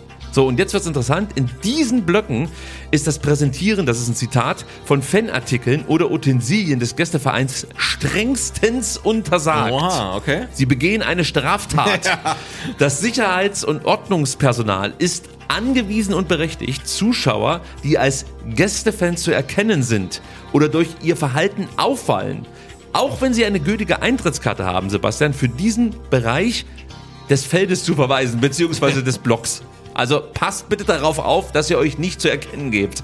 Zwinker, zwinker. Ja, das ist ja auch, äh, finde ich, finde ich völlig okay, aber im Zweifelsfall zieht euch einfach einen rot-weißen Pullover an und dann, dann passt das schon. Ähm, aber natürlich, äh, ja, dass dann der Heimverein nicht möchte, dass Gäste Naja, ich Fans mein- im Heimbereich sitzen, ist ja okay. Also Aber Wolfsburg, auf was ich hinaus wollte, wie willst du es denn verhindern? Wenn da halt 1000 ja. VfB-Fans stehen, die werden nicht alle aus dem Block vertrieben nein, werden. nein, Also nein, natürlich nicht, das, genau. das sehe ich nicht. Und was auch noch interessant ist, für die Gegengerade gilt das alles übrigens nicht, denn diese Gegengerade fällt nicht unter die Absolut, Kategorie Heimfanbereich. Also äh, denkt da bitte dran, nicht, dass es da zu größeren Problemen geben, äh, kommen könnte. So, Sebastian, kommen wir zum VfL Wolfsburg, ja, der mir eigentlich äh, überhaupt nicht auffällt. Also, außer wir spielen halt gegen Wolfsburg. Konntest du denn den VfL in den letzten Wochen intensiver verfolgen als ich? Äh, nee, wahrscheinlich nicht. Und immer wenn du mich am Montag fragst, ähm, wir hatten der VfL Wolfsburg gespielt, muss ich sagen, du, ehrlicherweise weiß ich es gar nicht. Deswegen habe ich nachgeschaut und ich habe gesehen, äh, dass sie zum letzten Mal Mitte Dezember ein Spiel gewonnen haben. Das stimmt, oder? Das stimmt absolut. Wolfsburg ist seit acht Spielen sieglos und konnte nur zwei Siege aus den letzten 17 Spielen holen. Und der Trainer ist immer noch der Trainer. Der Trainer ist immer noch der Trainer, das ist absolut richtig. Ich möchte mich aber nochmal auf diese 17 Spiele beziehen. Denn wenn man diesen imaginären Zeitraum sich nimmt ja, und daraus eine Tabelle errechnet, dann ist der VfL Wolfsburg Vorletzter. Das ist die Formtabelle, glaube ich, ne, bei ähm, Transfermarkt, ja. Ja, wenn man so will, treffen wir also ähm, jetzt das vierte Mal in Folge auf ein Kellerkind. Ja, also das ist schon beachtlich. Die Realität sieht nicht viel besser aus. Wolfsburg liegt auf dem 13. Tabellenrang, acht Punkte Vorsprung auf den Relegationsplatz und neun Punkte Rückstand auf die internationalen Plätze. Niemandsland nennt man das, glaube Ja. ich. Und ja, also im Endeffekt findet Wolfsburg wirklich nur im Mittelmaß statt aktuell. Ich gucke mir ja immer die Statistiken an, gucke mir ein paar Spiele an. Ähm, zu den Erkenntnissen, die ich gewonnen habe aus den Spielen, die ich mir angeschaut habe, kommen wir gleich. Aber die Statistiken weisen halt Wolfsburg als absolute graue Maus aus. Also wirklich jede Statistik, die du finden kannst, ist eine Statistik, die unterstreicht, dass Wolfsburg Mittelmaß ist. Außer bei den Laufwerten, bei den Sprintwerten und bei den intensiven Läufen. Das sind typischere, typische Charaktermerkmale von Kovac-Mannschaften. Genau, Ko- Kovac-Werte, ja. Ja, absolut. Ja, ähm, an was liegt's denn eigentlich, dass es für Wolfsburg nicht so gut läuft aktuell? Warum performen sie nicht richtig? 17 Punkte verspielte Wolfsburg zum Beispiel bereits nach Führung. Das ist natürlich ein Problem.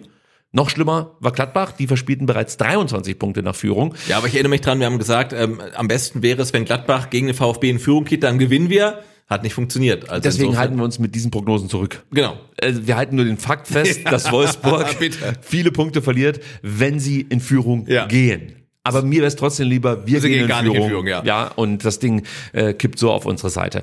Was, glaube ich, auch immer mit reinspielt bei den Wolfsburgern oder auch zum Beispiel bei Hoffenheim oder dergleichen, ist die Erwartungshaltung des Umfelds. Ja, absolut, Ja, klar. also es fehlt halt der Druck ein Stück weit von außen. Es interessiert am Ende niemanden, ob, ob Wolfsburg gewinnt oder verliert, ob Ja, sie ist so. oder nicht. Das interessiert keine Sau. Und ich glaube, das macht schon was mit einer Mannschaft, die ja, ich sag mal, auch rein von den Kaderwerten ganz oben anzusiedeln wäre, wenn da von außen nie Druck entsteht. Also für mich ist Wolfsburg eigentlich eine komplett farblose Truppe. Die statistischen Werte unterstreichen das ja auch nochmal. Es fehlt die Resilienz, es fehlt die Gier, es fehlt der Mut. Und das wundert mich, denn eigentlich äh, haben sie viele interessante Talente in ihren Reihen und du solltest eigentlich hier auf eine hungrige Mannschaft treffen, die Erfolg möchte, aber das sehe ich nicht. Ja? Anscheinend stehen da irgendwie nur elf Mann auf dem Platz, die nur ein gemeinsames Ziel verfolgen und das ist der persönliche Profit. Dementsprechend sind sie richtig bei diesem Club aufgehoben. Aber ja, das ist letzten Endes aus meiner Sicht auch immer ein Grund, warum diese Retortenclubs nicht so funktionieren, wie es jetzt zum Beispiel ja beim VfB der Fall ist. Also wenn es mal läuft, ja, dann äh, kriegst du genügend, genügend ähm, wie soll man, Druck auch von den Rängen. Man möchte, dass es weiter so absolut, geht. ja. Und wenn es mal nicht läuft, kommt der Druck eben auch von den Rängen. Das sehe ich in Wolfsburg irgendwie nicht oder nehme ich nicht wahr. Auch in der Presselandschaft. Null, ja. ja, kommt da nicht viel. Und rein aufs Spielerische, aufs Sportliche bezogen, sehe ich bei Wolfsburg die Probleme, dass sie einfach viel zu viele Ballverluste haben. Also sie verlieren zu leicht die Bälle, sie nutzen ihre Chancen nicht. Und gerade auf den Flügeln stimmt für mich die Rückwärtsbewegung überhaupt nicht. Also hier fehlt so ein Stück weit das Engagement jedes Einzelnen, dann wirklich nochmal alles raushauen zu wollen, um diesen Doppelpass-Spruch hier nochmal anzubringen. Und dann kommen auch viele individuelle Fehler mit dazu. Also Wolfsburg ist in manchen Situationen unglaublich schlecht einfach und das kannst du wirklich auf jeden einzelnen Spieler runterbrechen. Also gefühlt hat irgendein Spieler an einem Spieltag immer irgendwie so ein Lapsus drin, der dazu führt, dass der Gegner entweder eine große Chance hat oder sogar ein Tor erzielt. Das ist ein Problem meiner Meinung nach.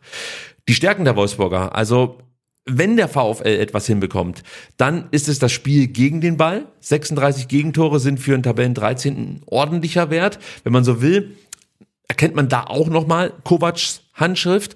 Und ähm, eigentlich wollte Kovac, hat er mal erzählt, mit Wolfsburg dominant auftreten. Und davon ist er inzwischen komplett abgerückt. Allein der Fakt, dass Kovac über weite Strecken in dieser Saison nur auf Wind und Meier als Offensivkräfte setzte, ja, unterstreicht ja schon, dass auch Kovac versucht, über defensive Stabilität einfach ein paar Punkte zu hamstern. Also das kann ja eigentlich nicht der Anspruch sein von Wolfsburg, mit zwei Offensivkräften zu spielen und ansonsten mehr oder weniger den Laden hinten dicht zu halten. Da erwarte ich einfach von so einer Mannschaft, nochmal sage ich es, mit diesen Kaderwerten Ja, absolut, etwas mehr. ja. Und sie haben ja auch gute Offensivkräfte, die es aber nicht auf den Platz brachten bislang. Ja. Genau, der, ich meine, der, der Kader ist wirklich top und ich erinnere mich an das Hinspiel, da war es ja noch das äh, Duell äh, Jonas Wind gegen äh, Seru Girassi, die beiden Topscorer der Liga. Ähm, ja, und Wind hat auch ein bisschen nachgelassen. Äh, Nach wie vor wirklich ein gefährlicher Stürmer, aber ich habe auch so ein bisschen das Gefühl, ähm, dass Wolfsburg unter Kovac immer noch so spielt, wie Eintracht Frankfurt gegen Bayern München im Ja. Pokalfinale gespielt hat. Ja, und das ist halt irgendwie äh, ein Paradoxon. Das funktioniert halt irgendwie nicht. Was ich auch ganz interessant fand, in keiner Partie in dieser Saison schoss Wolfsburg mehr als zwei Tore. Also normal hast du ja immer mal so ein Spiel mit drei Toren drin oder vielleicht auch mal mit vier. Ja, und wenn es so ein Freakspiel ist, ja. ja, Äh, aber nee, kam nicht vor. Und Also das heißt, wenn der VfB drei Tore schießt, gewinnt er sicher. er muss einen Rückstand gehen und drei Tore schießen. okay, okay, Dann ist das Ding safe. Sebastian, ich glaube, wir belassen es dabei. Auch das wollen wir etwas kürzer halten und schauen noch kurz rüber zu den Players to watch Yes. und fangen an mit Kevin Paredes. Okay. 20 Jahre alt, Außenbahnspieler, vornehmlich links, kann aber auch über rechts kommen. Links wie rechts. Ja, So mag ist es ja. hinten wie vorne. Ja, inzwischen ist auch er schon zwei Jahre in Wolfsburg und hat sich auf der linken Seite festgespielt, muss man sagen. Liegt natürlich auch daran, dass äh, äh, Tomasch, unser Ex-Spieler, äh, verletzt ausfällt. Davon konnte er so ein Stück weit profitieren. Ja, er kommt in acht Startelf-Einsätzen bereits auf zwei Saisontore. Darüber hinaus wurde er in elf Partien eingewechselt. Also das ist schon einfach ein wichtiger Bestandteil äh, der Wolfsburger. Und Paredes Stärken sind die Intensität, die Tacklings, also die Arbeit gegen den Ball. Nach vorne fehlt ihm noch etwas die Genauigkeit und auch die Effektivität. Aber grundsätzlich ein sehr spannender Spieler, der noch großes Entwicklungspotenzial besitzt. Maxence Lacroix, Lacroix, so heißt er, Lacroix. Den hatten wir schon häufiger mit Ja. dabei. Für mich einer, oder eigentlich der beste Spieler im Kader der Wolfsburger. Ja, ist eine Schande, dass er immer noch das spielt, oder? Ja, also man fragt sich wirklich, was macht der eigentlich da? Wäre Zeit für ihn nach Leipzig zu wechseln eigentlich. ja, da würde er vielleicht auch ganz gut hinpassen, das stimmt.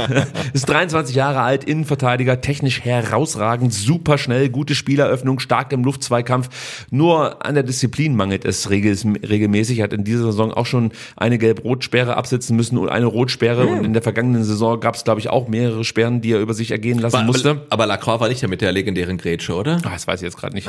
Erwischte mich komplett auf dem falschen Fuß. Schreibt's in die Kommentare. Genau, aber ich kann dir sagen, dass er im vergangenen Spiel der Wolfsburger gegen Frankfurt ein Tor erzielt hat. Okay. Also vielleicht äh, konnte er da noch ein bisschen Selbstvertrauen tanken. Wir hoffen mal nicht. Nein.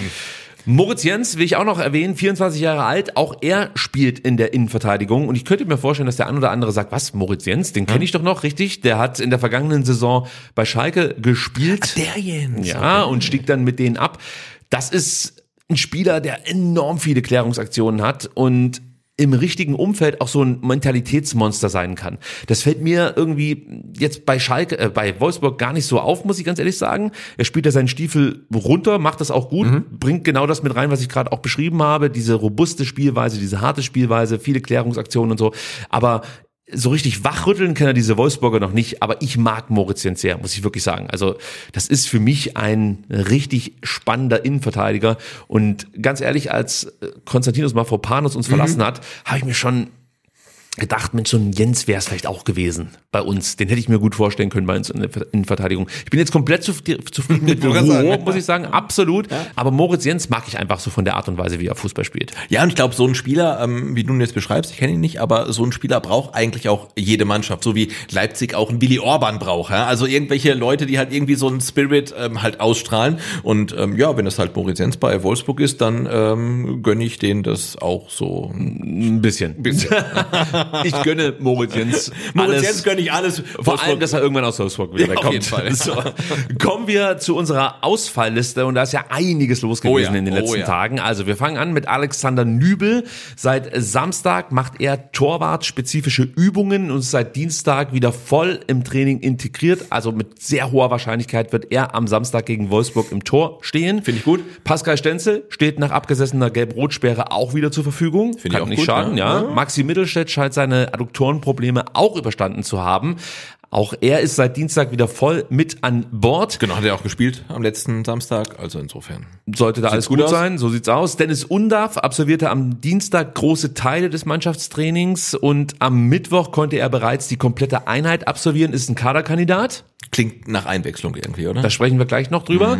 Roberto Massimo trainierte Anfang der Woche mit Martin Franz individuell. Da gibt's jetzt noch kein Update. Also ob er für den Kader in Frage kommt, weiß ich nicht. Für die Startelf ist er sowieso momentan keine Option.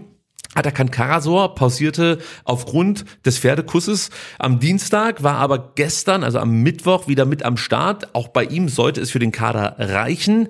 Nico Nate trainiert weiterhin individuell, macht mit Martin Franz immer noch so ein Aufbauprogramm, ist also keine Option für den Kader. Dann Genau, aber es sieht für ihn, glaube ich, wirklich gut aus. Also nicht jetzt für, für einen Einsatz gegen Wolfsburg, aber da, dafür, dass er in der kommenden Saison zurückkommen könnte, weil Ja. es sieht schon sehr strukturiert aus. Es gab heute, glaube ich, auch ein, oder gestern einen Bericht in der Stuttgarter Zeitung, Stuttgarter Nachrichten, dass er wirklich an seinem Comeback arbeitet, das äh, ja strukturiert äh, vorangeht, ohne irgendwelche Rückschläge und so weiter. Also, und es wäre immer unfassbar zu gönnen, dass er nochmal irgendwie rankommt. Er ist safe äh, ein Spieler, den wir vielleicht sogar in dieser Saison noch Ja. bei der U21 sehen könnten. Genau, aber ich sage jetzt ganz ehrlich, äh, vor zwei, drei Monaten hätte ich gesagt, ähm, Karriereende. Also den sehen wir nie mehr beim Ja, VfB. aus. und jetzt sieht's halt wirklich schon deutlich besser aus und es würde mich total freuen, wenn wir ihn nochmal im VfB-Trikot sehen. Das wird, davon gehe ich aus, der Fall sein. Sein Vertrag läuft 2025 aus. Also ich gehe davon fest aus, dass wir Nico Nate nochmal im VfB-Trikot sehen werden. Dann Axel Sagadou übrigens auch, aber nicht am kommenden Wochenende und auch nicht in dieser Saison. Denn ihr wisst es, Außenbandverletzung und anderes des Kreuzbandes im rechten Knie. Aber er war im Training dabei. Der war dabei und hat und da, alle, alle getätschelt. genau, Delfintherapie. Ich sag's immer Ja, aber, wieder. so, aber ich finde es so, so toll, was wir für ein geiles Team haben, denn auch Dennis Undaff, als er verletzt war, na- nach der Verletzung im Training und äh, Co-Trainer. Ja, Co-Trainer Zack. Äh, und und äh, jetzt äh, Daxo im, im Training äh, sitzt da halt und alle kommen zu ihm hin und holen sich irgendwelche Hedgeleien ab und so weiter. Also ähm, ich glaube, so so ein Team Spirit gab es beim VfB schon lange nicht mehr. Ne? Ich meine, klar ist es dem Erfolg geschuldet, aber es ist trotzdem schön zu sehen.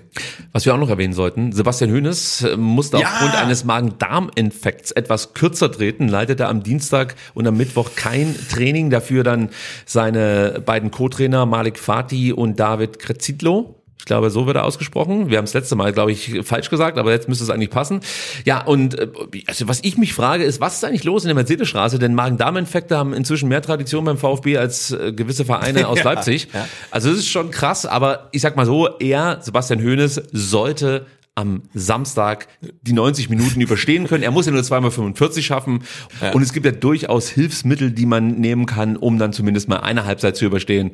Und dann die andere, äh, die kriegt er dann auch noch irgendwie hin. Also auf, die, auf, die, auf die. Zähne beißen, ist, das, das, das kriegt er hin. Und falls nicht, ich habe auch ähm, vollstes Vertrauen in die Co-Trainer. Ja, das wird schon irgendwie hinhauen. Und mir wäre es dann schon Ja, lieb, wenn Fall. Sebastian Ja, ja, auf der Bank sitzen würde. Und sich natürlich auch um die Startelf kümmert. Das wird er so oder so tun. Ja. Genauso wie wir das jetzt machen werden. Wir versuchen auch das ein bisschen zügig abzuarbeiten. Yes. Gesetzt, widersprich mir, wenn es nicht so ist, gesetzt sind Nübel, Anton, Ito, Mittelstädt, Stiller, Führig, Mion, Girassi. Äh, ja.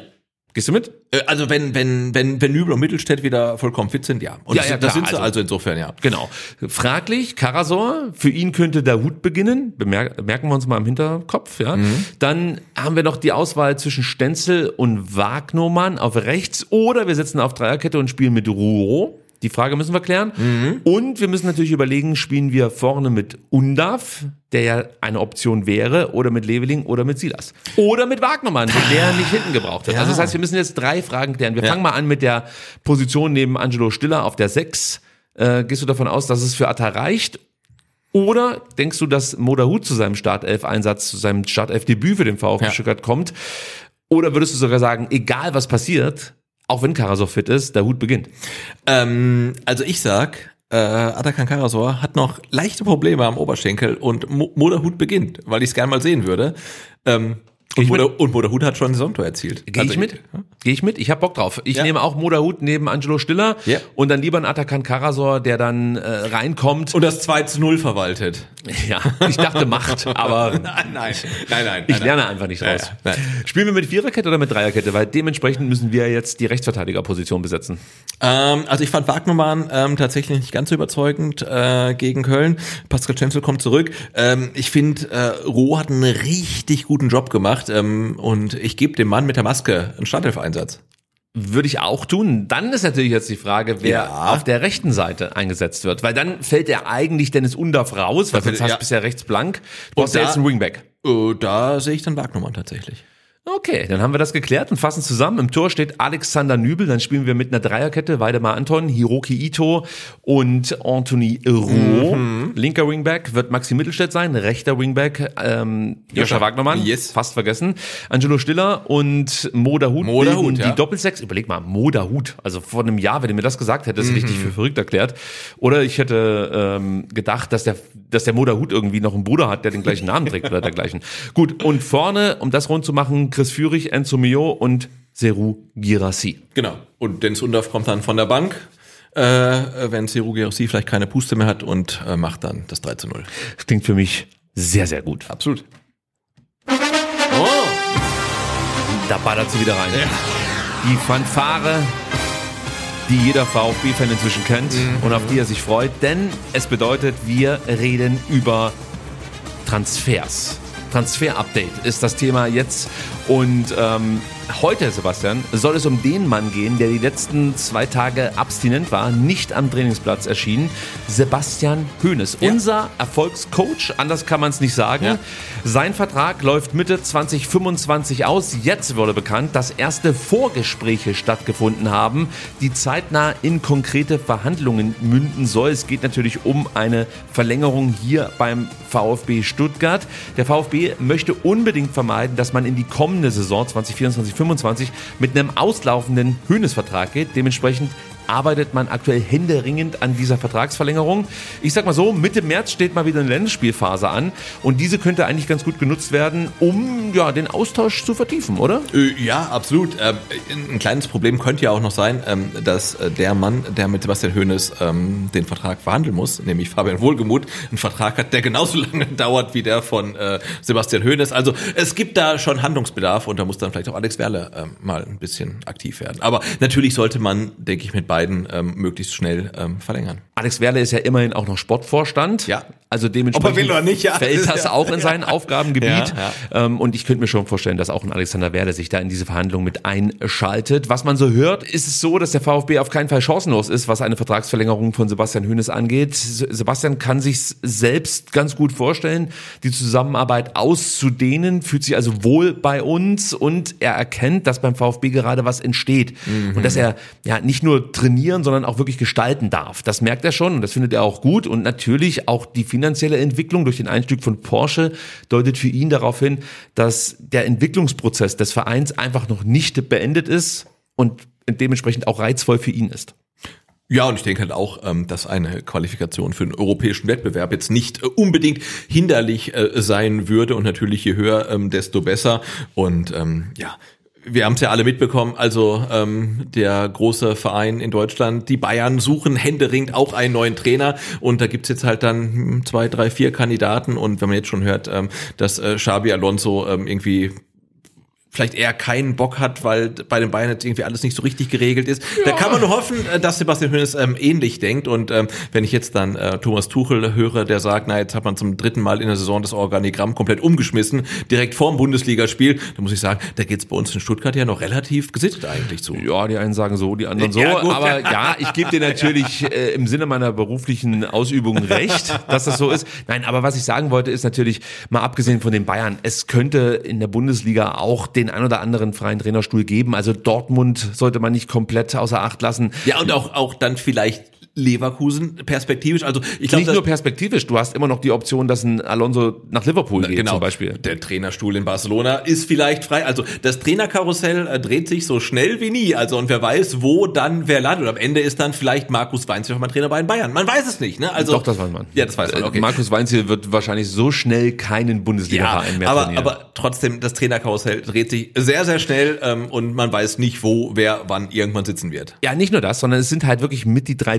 Top-Clubs in Deutschland die unter Umständen im ja. Sommer einen Trainer suchen. Und natürlich orientierst du dich dann an momentan erfolgreiche Bundesliga-Trainer. Natürlich, ja. Und dann hast du halt einen Sebastian Hoeneß, der interessant wird. Und deswegen wäre es natürlich wichtig, früh und langfristig Hoeneß an den VfB zu binden. Du hast trotzdem keine Garantie, dass er bleibt, muss man auch sagen, aber du hast eine bessere Position, um bei möglichen Abwerbeversuchen halt einfach auch, ja, vielleicht mal eine Ablösesumme aufzurufen. Ja, das ist natürlich schon mal dann auch ein Fund, dass genau, du die oder, oder die Bayern haben dann beim VfB ein Gut, wie damals bei Felix Magath. Also auch das kann passieren. Nee, aber es ist halt gerade äh, komplett wild und wenn man sich so im europäischen Fußball umguckt, habe ich dann auch schon mal ähm, Stimmen gehört, die sagen, dass dann Hoeneß vielleicht auch für Liverpool ein Kandidat sein könnte. Also alles ist möglich. Ne? Alles ist möglich. Alles ist möglich. Alles, ist möglich. alles kann, nichts muss. Also ähm, insofern ähm, möglichst schnell verlängern. Im Zweifelsfall kriegt man dann halt mehr Kohle. Also ich sehe Sebastian Hönes jetzt nach seiner Station hier beim VfB Stuttgart tatsächlich eher in der Bundesliga, dann in so Sphären Dortmund,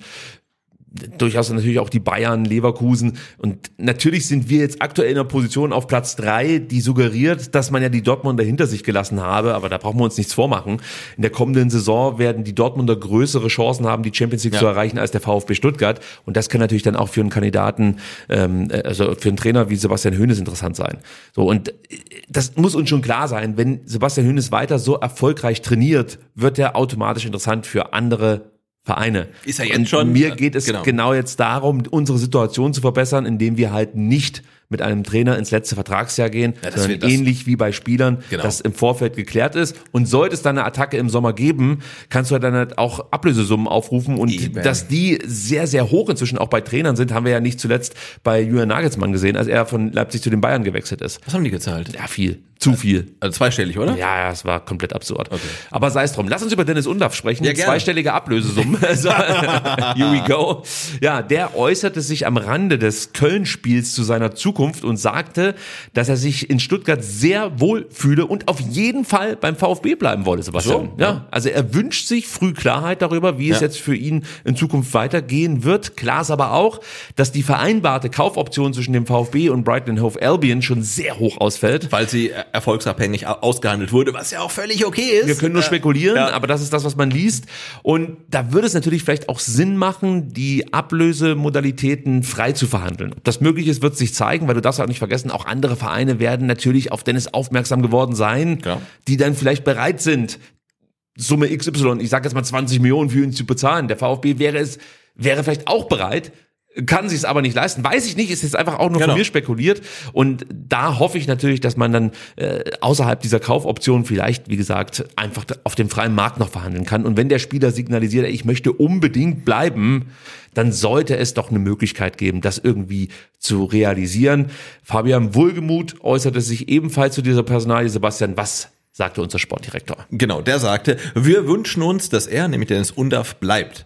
Aber da muss auch der Verein, der ihn abgeben muss, mitmachen. Wir werden unsere Finanzen gegenüberstellen und dann schauen, in welche Richtung es geht. Nur nach vorne, vorwärts immer, rückwärts nimmer. So. Das sind die Thesen, die wir hier bei SDR raushauen. Genau, und auch da wird ja wieder eine Qualifikation zur Champions League helfen. Äh, garantierte äh, 19 Millionen. Könnte vielleicht dementsprechend, was man dann vielleicht nach äh, Brighton überweisen müsste. Könnte sein. Also ich hätte nichts dagegen, wenn man das irgendwie hinbekommt. Ein anderer, der nur ausgeliehen wurde, der wird beim VfB bleiben. Die Rede ist von Anthony Rouault. Ähm, denn es gibt, das weißt du wahrscheinlich noch, eine verpflichtende Kaufoption. Eigentlich war schon relativ früh klar, wann diese greifen würde, nämlich im Falle eines Nicht-Abstiegs. Das ist wohl jetzt ziemlich sicher, Also ich dass glaub, wir nicht absteigen. Ich glaube, dass rechn rechnerisch noch nicht, aber ich glaube, am nächsten oder übernächsten Spieltag ist es dann auch rechnerisch sicher. Sebastian. Ja, ich weiß. Äh, beim besten Willen. Ich weiß. Wir reden jetzt hier nicht mehr über den Abstieg. Also das Einzige, was den VfB jetzt noch aus der Liga kegeln könnte, wäre die nicht erteilte, ähm, na, wie heißt es, Lizenz? Lizenz, für Ja. die kommende Saison. Und das schließe ich komplett aus. Ja, wir wirtschaften komplett solide. Ja. Ne, Vor allem haben wir frisches Geld. So. So.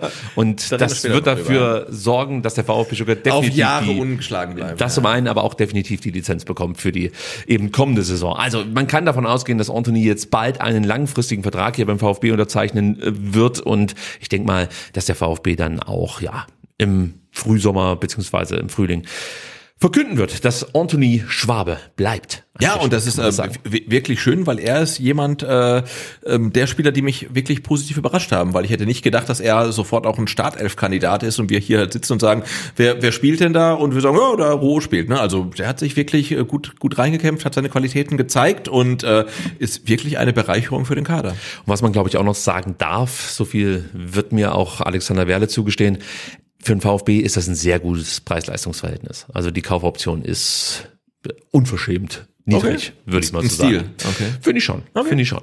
Gucken wir mal ganz kurz zu den Frauen rüber. Besa Lezi und Laura Bozenhardt, die beiden Torhüterinnen, verlängerten ihre Verträge bei den VfB-Frauen und zwar vorzeitig bis zum 30. Juni 2025. Besa absolvierte in der vergangenen oder in den vergangenen anderthalb Jahren, so ist es richtig, insgesamt 23 Pflichtspiele für die VfB-Frauen, blieb dabei 15 Mal ohne Gegentor. Das ist ein stattlicher Ja, Wert, ja. würde ich so sagen.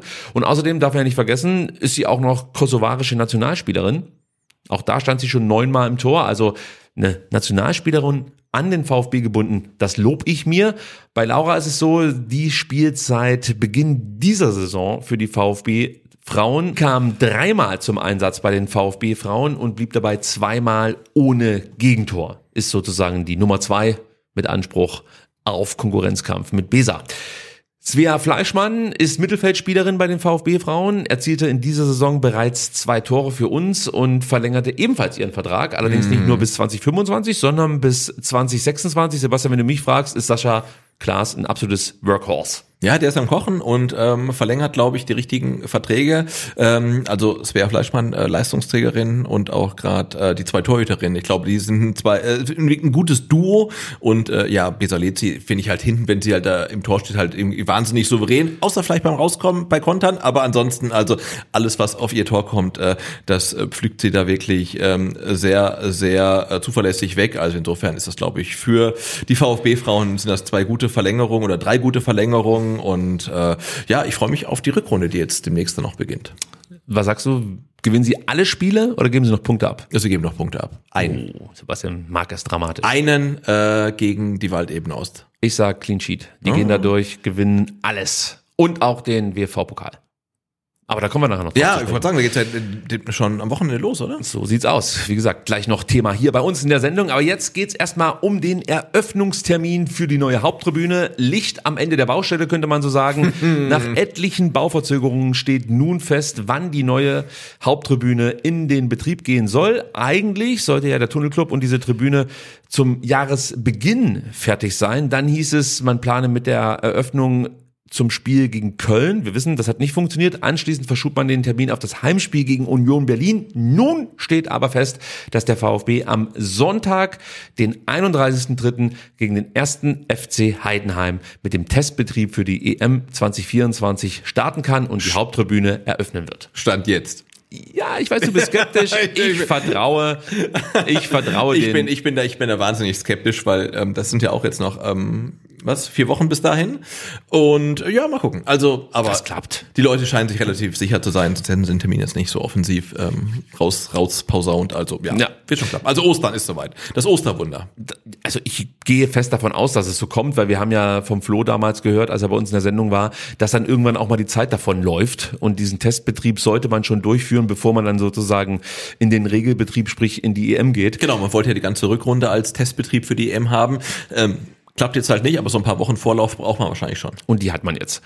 Davon gehe ich aus, Sebastian. Ich bin Team Heidenheim. Ja. Eröffnung. So sieht's nämlich mal aus. Übrigens, äh, was wir vielleicht noch ganz kurz erwähnen äh, könnten, heute hat die DFL neue Terminierungen für diese Saison bekannt gegeben. Der VfB, wir haben es gerade eben gesagt, wird am Sonntag um 17.30 Uhr auf den ersten FC Heidenheim treffen. Dann eine Woche später, am 6.4. am Samstag, Topspiel gegen Dortmund. Entscheidet sich da schon der Kampf um die Champions League Plätze. Mal klar. sehen. Na. Dann wiederum eine Woche später, am 13. April 18.30 wieder Topspiel gegen Eintracht Frankfurt, wie schon in der Hinrunde. Da Ja. war es auch das Topspiel. Da war ich da, genau. Ja, war so sieht's aus. Und dann wiederum eine Woche später, am 21.04., das ist dann wieder ein Sonntag. Sehr dankbar von der DFL, dass sie die VfB-Fans an einem Sonntag Nach Bremen schicken. Ja, schicken. voll gut, Das ja. wird herausragend. Also da muss man sich schon fragen, warum da Bremen gegen Stuttgart an einem Sonntag spielt, verstehe ich überhaupt Nee, nicht. null. Also das muss nun wirklich nicht sein, aber das sind die Terminierungen, die die DFL gewählt hat. Genau, und das Schöne ist ja, also der nächstmögliche Termin für ein Samstagnachmittagsspiel für den VfB ist dann der 27. April. Das ist in Aber 2024. ja, ja, das sind, das sind acht Wochen. Und da spielt der VfB gegen wen? Leverkusen. Leverkusen. Das könnte ein Topspiel Ja, sein. stimmt, stimmt. Ähm, Oh, okay, Mann. also es wird kein 15:30 Spiel am Samstag. Sehr wahrscheinlich nicht. Dann den Spieltag drauf vielleicht. Mm, eher nicht, denn Bayern. Mhm. da spielt der VfB zu Hause gegen die Bayern. Ähm, die Bayern müssen noch in der Champions League ähm, auch noch spielen in Ja, der Woche ja. zuvor. Äh, Könnte auch eher ein Einzelspiel werden. Ähm, dann gibt's noch das Spiel gegen Augsburg. Garantiert am Sonntag. Hm. Vielleicht auch am Samstag. Und dann, und dann ist das Spiel gegen ähm, Gladbach. Muss ein Samstag sein. Ähm, aber es kann tatsächlich sein, äh, dass der VfB in der restlichen Saison nur noch ein einziges Heimspiel am Samstag Nachmittag hat. Also das finde ich halt schon krass. Ja, ich bin da etwas optimistischer und hoffe einfach darauf, dass wir vielleicht ein Spiel noch bekommen. Also äh, jetzt von den dreien, die du ähm, aufgezählt hast, das dann am Samstag um 15.30 Uhr stattfindet. Also das wäre schon gut. Also das kann es ja nicht bringen. Also Ja, ich meine, aber irgendwo hört doch mal der- der Spaß auf. Der, der, der, das Fluch des Erfolgs, ne? Also Ja, ich weiß nicht, also ich möchte- Quotenbringer Stuttgart. Ja, dann bitte 15.30 Uhr, weil da kommt sonst nur Scheiße. Also, ist ja so. Deswegen Also, wäre es mir ja, ganz recht, wenn wir samstags 15.30 Uhr spielen Aber viele Spiele gibt's halt tatsächlich nicht mehr, ähm, die halt am Samstag um 15.30 Uhr stattfinden. Das ist Ja, wir müssen uns offensichtlich daran gewöhnen. ja. Plötzlich Näch- nächste, nächste Saison wird's immer so, ne? Äh, apropos Termine, das können wir vielleicht auch noch ganz kurz hier verkünden. Am 21. März bestreitet der VfB ein Testspiel gegen den Zweitligisten SV Elversberg. Ja. Wahrheit Fager wird vorbeischauen. Ja, Ja, finde ich ganz schön. Donnerstag 13.30 ist es. Ja. Genau, so sieht's aus. Die Partie findet ähm, am VfB Clubzentrum im Robert-Schliens-Stadion statt und die Tickets für dieses Testspiel sind ab sofort im freien Verkauf erhältlich. Wir verlinken euch natürlich die Seite zum Ticketshop in unseren Shownotes. Vollzahler, Sebastian, zahlen 10 Euro. Eintrittskarten für Dauerkarten Besitzer sowie alle anderen ermäßigten Tickets gibt es für 6 Euro und das Spiel wird zudem kostenlos auf VfB TV und auf dem YouTube-Kanal des VfB Stuttgart übertragen und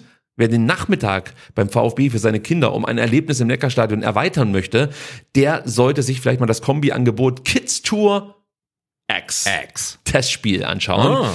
Auch da werden wir euch einen Link in die Show Notes setzen. Der Clou ist, dass jedes gebuchte Kids Ticket Tour ähm, den Besuch zum Testspiel gegen Elversberg inkludiert. Das heißt, ihr bezahlt dann nur einmal diese Kids-Tour. Die beginnt um 16 Uhr. Ich weiß nicht, ob ich das schon gesagt habe. Und könnt dann gleichzeitig davor noch das Spiel gegen Elversberg euch reinziehen. Finde ich ganz fair. klingt- klingt ganz gut, ja, also beide Fall. Angebote, wie gesagt, dann in den Shownotes. Wenn wir bei den Kids sind, dann ist der Weg bis zur 19 auch nicht mehr weit, Sebastian. Also lass uns kurz ins NLZ blicken. Und was soll ich sagen? Die U19 rasiert 2024 einfach weiter. Am Samstag waren Nico Willigs Jungs beim FC Augsburg zu Gast und gewannen 5 zu 0. Damit fährt unsere U19 den fünften Sieg in Folge ein. Torverhältnis 20 zu 2. Okay. Alter, da geht's echt ab. Gegen Augsburg war Ayot Buyupi mit einem Dreierpack Man of the Match. Den, den Namen nennen wir, glaube ich, in jeder Folge, oder? Wenn es um die U19 geht. Aber, aber jetzt kommt's. Ich dachte auch, der, der rasiert ja wirklich Ja? komplett die Saison durch. Aber nein, Elliot hat jetzt seine Saisontreffer 6, 7 und 8 erzielt. Okay. Und alle acht Treffer erzielte er in den letzten vier Spielen.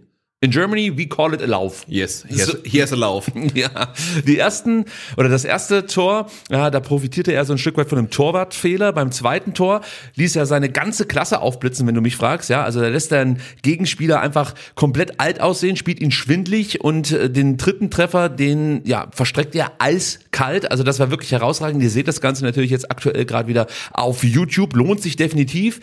Die beiden anderen Treffer erzielten Lauri Pen Penner. Den kenne ich noch gar nicht. Nee, ist neuer Name, ja? Ja, ist mir noch nicht aufgefallen. Und Carlo Curani, den, Den kennen wir natürlich. Ja, also äh, KK22 schlägt wieder zu. Und Hat er die 22 auch? bei der Ja, U19 ist es so, dass die keine festen Nummern vergeben. Ah. Aber ich glaube schon, dass das das anvisierte Ziel ist, in Ah, okay, Zukunft okay, die okay. 22 zu tragen. Also Da ist würde mich Papa wundern. stolz, ja? Ja, es würde mich wundern, wenn Ja, du mit nee, den völlig- Initialien jetzt eine andere Nummer nimmst. Ja, nee. Also KK11, das passt ja nicht. Nee, nee, nee. So, also, ähm, was auch noch interessant ist, durch eine Heimniederlage von Ingolstadt gegen 1860 München kletterte der VfB jetzt auf den zweiten Tabellenplatz. Der Abstand auf den erstplatzierten Hoffenheim beträgt weiterhin elf Punkte. Also die sind, wenn du mich fragst, durch. Das werden wir nicht mehr schaffen. Ich wollte sagen, wir haben ja Ende letzten Jahres mal gesagt, okay, eigentlich geht's um nichts mehr außer eine gute Platzierung, aber ich meine, Platz zwei ist jetzt ja auch nicht so schlecht. Wir haben sogar gesagt, es geht um die Vizemeisterschaft. Und jetzt sind wir auf diesem zweiten Platz. Und am kommenden Samstag, Samstag steht ein ganz wichtiges Spiel an. Der VfB empfängt eben jenen FC Ingolstadt und könnte mit einem weiteren Sieg im Kampf um die Vizemeisterschaft natürlich diesen ärgsten Verfolger etwas abschütteln. Also das ist ganz cool. Und was ich auch noch ganz interessant fand, der nächste Gegner, Ingolstadt, wird von Sabrina Wittmann trainiert. Eine sehr junge, sehr talentierte Trainerin. Ich finde das durchaus erwähnenswert. Ja, absolut. Ja, also das ist schon toll. Die U21 gewann am Sonntag die Generalprobe vor dem Regionalligastart gegen den FV Illertissen mit 2 zu 1. Die Tore erzielten Lee Egloff und Robert Geller. Am Sonntag geht es dann für die Mannschaft von Markus Fiedler endlich wieder mit den Pflichtspielen weiter. Um 14 Uhr, das haben wir schon ein paar Mal gesagt, trifft der VfB auf die TSG Balingen. Ohne Haar. Ohne Haar, das ist ganz wichtig. Dementsprechend können da die U21-Spieler von den Erfahrungswerten diverser VfB-Profis vielleicht profitieren, die ja in der ersten Pokalrunde die TSG Balingen aus selbigen rausgeworfen haben. Ja, in Reutling äh, im Juli oder August, aber es war ein schönes Erlebnis. Also schöne Auswärtsfahrt mit dem Fahrrad, mit Gewitter. Äh, es war herrlich, ja. Ja, für dich war's toll. Ja, war super. Also für mich war's auch toll. Ja, Möchte ich ja. an der Stelle nochmal sagen. Ich hab, also, du saßt ja wirklich äh, ganz gepflegt auf der Haupttribüne und ich habe äh, überhaupt gar nichts gesehen, aber wir hatten, ich, beide unseren Spaß. Das war, ist auch eine Geschichte, die könnte ich jetzt hier noch schnell erzählen. Also man weiß ja vielleicht, dass wir kurz davor präsentiert wurden Ja. als der neue VfB-Podcast. Und da das muss war, im August gewesen sein, auf jeden Fall. Ja, genau. Ne? Und äh, die Tickets, die wir dann, oder die ich bekam, ja, das waren dann VIP-Tickets. Und ich dachte mir so, Alter, wie kommt denn das jetzt an? Ja, also wir machen hier einen Podcast von Fans für Fans. Und das erste, was ich sozusagen bekomme, sind VIP-Tickets. Ja. Wenn mich da irgendjemand erkennt, dann denken die auch sofort, okay, jetzt ist er abgehoben. Aber äh, es gab keine anderen Tickets mehr. Das war das Problem. Es gab nur noch VIP-Tickets. Und ich kann sagen, ich habe nur nach dem Spiel davon Gebrauch gemacht, weil ich davor nichts gegessen habe. Und das Catering war richtig gut. Aber gut, anderes Thema. Aber das Catering war tatsächlich auch ähm, im Gästebereich. Sehr, Stimmt, da haben wir drüber gesprochen. Ja, ja. Die beste rote Wurst der Welt. Also besser als Aramark auf jeden Fall. Wo es auch gute rote Würste gibt, das ist bei den VfB Frauen, habe ich mir sagen lassen. Obertürkheim. So. Gutes Catering, ja. Und die bestritten zuletzt noch zwei Testspiele. Gestern gewann man mit 10 zu 0 gegen den TV Jebenhausen. Neuzugang Mandy Islacker traf dreimal. Logisch. Farah Jusofovic zweimal, genauso wie Sophie Geiring. Die restlichen Treffer verteilten sich auf Chiara Marziniak, Terry Böpple und Leonie Kopp. Und am Sonntag spielten die VfB-Frauen gegen Zweitligisten SC Sand. Das Spiel endete 3 zu 5. Die Tore für den VfB dort erzielten Gillian Castor, Jana Spengler und ebenfalls Theresa Böpple. Spitzname Terry, deswegen, also das ist nicht ihre Schwester, nicht, dass er da durcheinander kommt. Und ja, die Entscheidung, die fiel erst in der Nachspielzeit durch zwei Standardtore, ähm, die die Favoriten aus Sand erzielen konnten. Also würde ich mal so sagen, trotz der Niederlage wieder eine ordentliche Leistung des Teams von Heiko Gerber. Ja, also die Vorbereitung lief ja äh, wirklich gut. Um, nur eine Niederlage und die gegen einen Zweitligisten. Äh, also und das auch erst in Nachspielzeit. Also ich glaube, das Team von Heiko Gerber ist wirklich bereit für die Rückrunde und ähm, ich bin total gespannt. Und bevor es wieder in den Ligabetrieb äh, geht, ähm, beginnen die Pflichtspiele ja schon am Sonntag, nämlich im äh, WFV-Pokal. Und da äh, treffen dann die VfB-Frauen ähm, an der Hafenbahnstraße äh, auf die äh, Gegnerin von der FSV Waldebene Ost. Und das war ja, wenn ich das richtig memoriere, die einzige Niederlage ähm, der VfB-Frauen in der Hinrunde der Liga. Und insofern ist es eine kleine Revanche und ich bin mal echt gespannt, wie sie sich da schlagen. Also Herausragende Taktik damals von der Trainerin Ja, von. Waldebene Ost. Also das gut. war richtig, richtig stark. Also ich war ja oben da unter, unter dem Funkturm, habe es angeguckt, es war windig, es war herbstlich und so weiter. Und ähm, die haben halt wirklich alles reingeworfen. Es war ein verdienter Sieg, wirklich äh, hart erkämpft. Es war ein richtig geiles Fußballspiel, wirklich ähm, hat was gehabt. Die haben richtig guten Underdog-Fußball gespielt, verdient gewonnen. Und jetzt bin ich mal gespannt, ähm, wie sich dann äh, die VfB-Frauen jetzt äh, dann ähm, revanchieren werden. Also, wenn ihr guten Fußball sehen wollt, Mhm. ein spannendes Spiel und dazu noch eine richtig gute rote Wurst essen wollt, Mhm. Sonntag 14 Uhr Hafenbahnstraße Pokalfieber. Yes, So Pokal. sieht's aus. So, Sebastian. Jetzt. Jetzt kommt der Part, auf den haben wahrscheinlich die meisten HörerInnen gewartet und ich sag mal so. Eure Scheißstimmung, das seid ihr doch dafür verantwortlich und nicht wir. Und das trifft wirklich zu. In den letzten Tagen schaffte es der VfB mal wieder in die überregionalen Medien. Das kam zwar in dieser Saison schon häufiger vor, nur lag das in der Regel an den sportlichen Erfolgen des VfB Stuttgart. Diesmal geht es aber um Vereinspolitik und das ist eigentlich selten ein gutes Zeichen, wenn du mich fragst. Wie ihr wisst, steigt Porsche als neuer Investor beim VfB ein.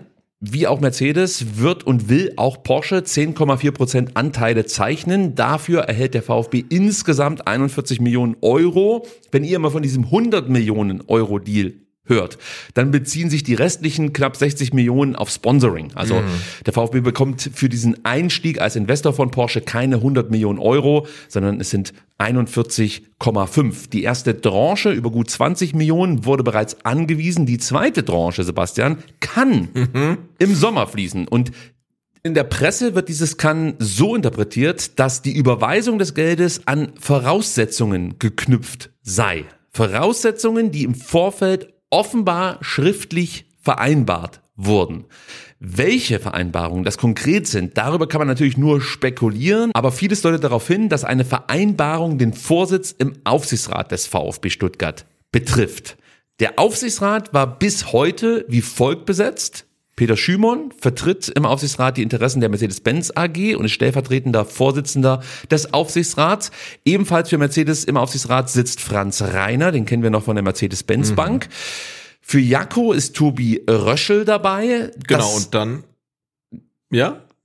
Mach ich weiter mit dem, mach ich weiter mit der EV, soll ich wir teilen uns jetzt auf, äh, denn ähm, es sitzt auch ähm, das ähm, gesamte VfB-Präsidium im Aufsichtsrat und das war ja auch nicht immer so ähm, tatsächlich. Und äh, so sitzen dann äh, Christian Riedmüller und Rainer Adrian als ähm, Präsidiumsmitglieder und Klaus Vogt als ähm, Präsident des VfB e.V. Ähm, sitzen im Aufsichtsrat und dazu kommen dann noch äh, Beate Beck-de-Hade, Tanja Gönner und Alexander Kleger, die quasi vom VfB e.V. in den Aufsichtsrat bestellt wurden. Die werden vorgeschlagen Genau. vom e.V. und der bestehende Aufsichtsrat muss dann sagen, okay, die nehmen Genau. wir und ähm, dann sind die halt auch mit drin. Aber insofern hat der Aber das, VfB ist- da musst du ganz, ganz wichtig, dass wir das noch dazu sagen. Diese drei zusätzlichen Aufsichtsratmitglieder sollen eine Expertise in den Aufsichtsrat einbringen, die das Präsidium gegebenenfalls nicht vorzuweisen hat oder die grundsätzlich im Aufsichtsrat fehlt. Das ist wichtig. Sie sind keine Repräsentanten der Mitglieder. Also das muss man, glaube ich, ja, dazu okay, sagen. okay, ja, genau. Ja, das ist wichtig. Und was wir vielleicht auch noch ergänzen müssen, äh, Klaus Vogt, das wird gleich wichtig, ist nicht nur als einfaches Mitglied sozusagen in diesem Aufsichtsrat aktiv, sondern er ist der Vorsitzende des Aufsichtsrats der VfB Stuttgart 1893 AG. Genau, und da muss man, glaube ich, auch nochmal dann ganz weit ausholen. Das war ein zentrales Versprechen im Zuge der Ausgliederung. Also als dann äh, 2019 Wolfgang Dietrich ähm, die Profi-Fußballabteilung des VfB Stuttgart ausgliedern wollte in einer AG, war das zentrale Versprechen. Und der Präsident des EV, der gewählte Präsident des EV, ähm, ist auch automatisch ähm, der Aufsichtsratsvorsitzende und ähm, hat damit halt in einer Pattsituation halt ein doppeltes Stimmrecht. Da kommen wir gleich noch drauf zu sprechen. Ja, genau. Das ist wichtig, aber ich, ich wollte das jetzt noch mal kurz festmachen, dass wir, dass wir den Überblick nicht verlieren über den Aufsichtsrat an und für sich. Ja. Also, dass, dass da ein komplettes Bild entsteht. Denn, wichtig, bislang bestand der Aufsichtsrat aus neun Mitgliedern. Heute wurde er auf elf erweitert. Das ist inzwischen durch. Wir nehmen Mittwoch, äh, Quatsch, Donnerstagabend auf. Mensch, wenn das auffällt. Wir nehmen Donnerstagabend äh, auf und die zwei neuen Aufsichtsratmitglieder, die vertreten die Interessen von Porsche. Also zum einen wäre das Lutz Meschke und zum anderen Albrecht Reimold. Und was natürlich jetzt als erstes auffällt, ist die Verschiebung der Mehrheitsverhältnisse. Bislang war es so, dass die Kapitalseite im Aufsichtsrat drei Sitze inne hatte, bei insgesamt neun Sitzen. Das entspricht also 33 Prozent. Jetzt ist es so, dass die Kapitalseite fünf Aufsichtsratssitze bekommt, bei elf Sitzen. Das entspricht gut 45 Prozent. Heißt für mich, die Kapitalseite wurde gestärkt und der Einfluss von uns Mitgliedern eher geschwächt. 50 plus 1 wird rein formal natürlich weiter gewahrt, da die Kapitalseite nicht mehr als 25 Prozent der Anteile besitzt, aber die Wirkkraft im Aufsichtsrat liegt natürlich deutlich über diesen 25 Prozent. Denn der EV hält de facto nur noch 27 Prozent der Sitze im Aufsichtsrat. Konnte man mir folgen?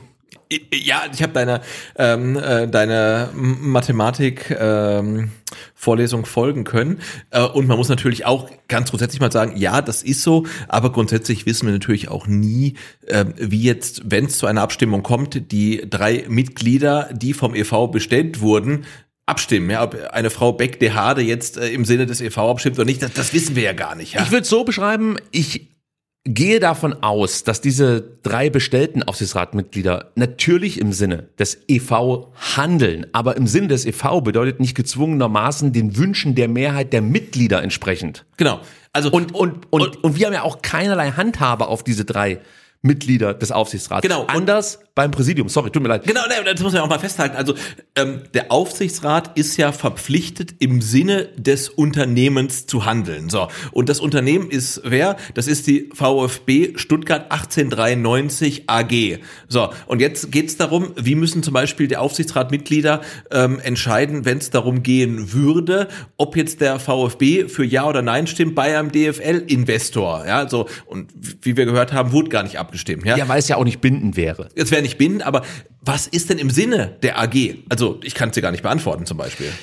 Ja, das ist jetzt einfach mal ein theoretisches Beispiel, aber ja, mir das ist schon relativ praktisch eigentlich. Ja, ja, ja, klar. Aber mir geht's ja gar nicht darum, wie jetzt irgendjemand abstimmt, sondern mir geht's in erster Linie darum, wie die Mehrheitsverhältnisse in diesem Aufsichtsrat ja, aussehen. Ja. also die drei von, vom Präsidium vorgeschlagenen und anschließend bestellten Aufsichtsratmitglieder. Ich sag's nochmal, sollten natürlich im Sinne des EV handeln. Aber wenn sie es nicht tun, kann ich jetzt als Mitglied rein gar nichts dagegen machen. Genau. Also wenn es jetzt ein Klaus Vogt, ein Christian Riedmüller oder ein Rainer Adrian, wenn die das nicht machen, kann ich die abwählen. Aber ich kann die anderen drei jetzt zum Beispiel überhaupt nicht, ich nenne es jetzt mal sanktionieren. Ich hoffe, man so, versteht, was ja. ich meine. So, und auf die Kapitalseite haben wir ja eh keinen Einfluss. Außer mit Tennisbällen. Aber das wollen wir ja nicht. Nein, niemals. Wir merken uns also, die Mehrheitsverhältnisse sind äußerst knapp bemessen und im Zweifel reicht es aus, dass sich ein Aufsichtsratsmitglied bei einer Abstimmung enthält und wir dadurch eine Pattsituation haben und dann eben der Aufsichtsratsvorsitzende eine ganz gewichtige Rolle hat, nämlich dann zählt seine Stimme doppelt. Und deshalb ist es aus meiner Sicht auch wichtig, dass der Präsident, der das höchste demokratisch gewählte Amt im Verein innehat, Vorsitzender des Aufsichtsrats ist. Und jetzt, Sebastian, kommen wir wieder auf die im Frühsommer 2023 getroffene Vereinbarung zwischen Porsche und dem VfB zurück. Und da ist es ganz interessant, was Porsche Anfang dieser Woche mitzuteilen hatte. Bitte. Genau, und ich sag's in meiner besten Porsche-Stimme. Oh, da bin ich gespannt. Warum die? Okay. Also, nach intensiven Gesprächen mit Klaus Vogt und den Mitgliedern des Aufsichtsrats möchte Porsche, wie von Klaus Vogt zugesagt, einen Neuanfang im Aufsichtsrat mit einem neuen AR-Vorsitzenden, der idealerweise aus dem Kreis der vom EV gestellten AR-Mitglieder stammen sollte. Porsche strebt die Übernahme des AR-Vorsitzes nicht an.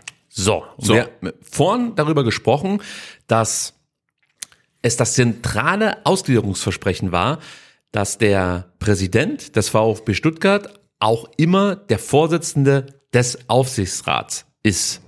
Und dieses Versprechen würde man nun also brechen. Ja, und wenn ihr euch jetzt zum Beispiel fragt, ja Mensch, wa warum hat man denn dieses Versprechen nicht irgendwie in diesen Grundlagenvertrag verankert?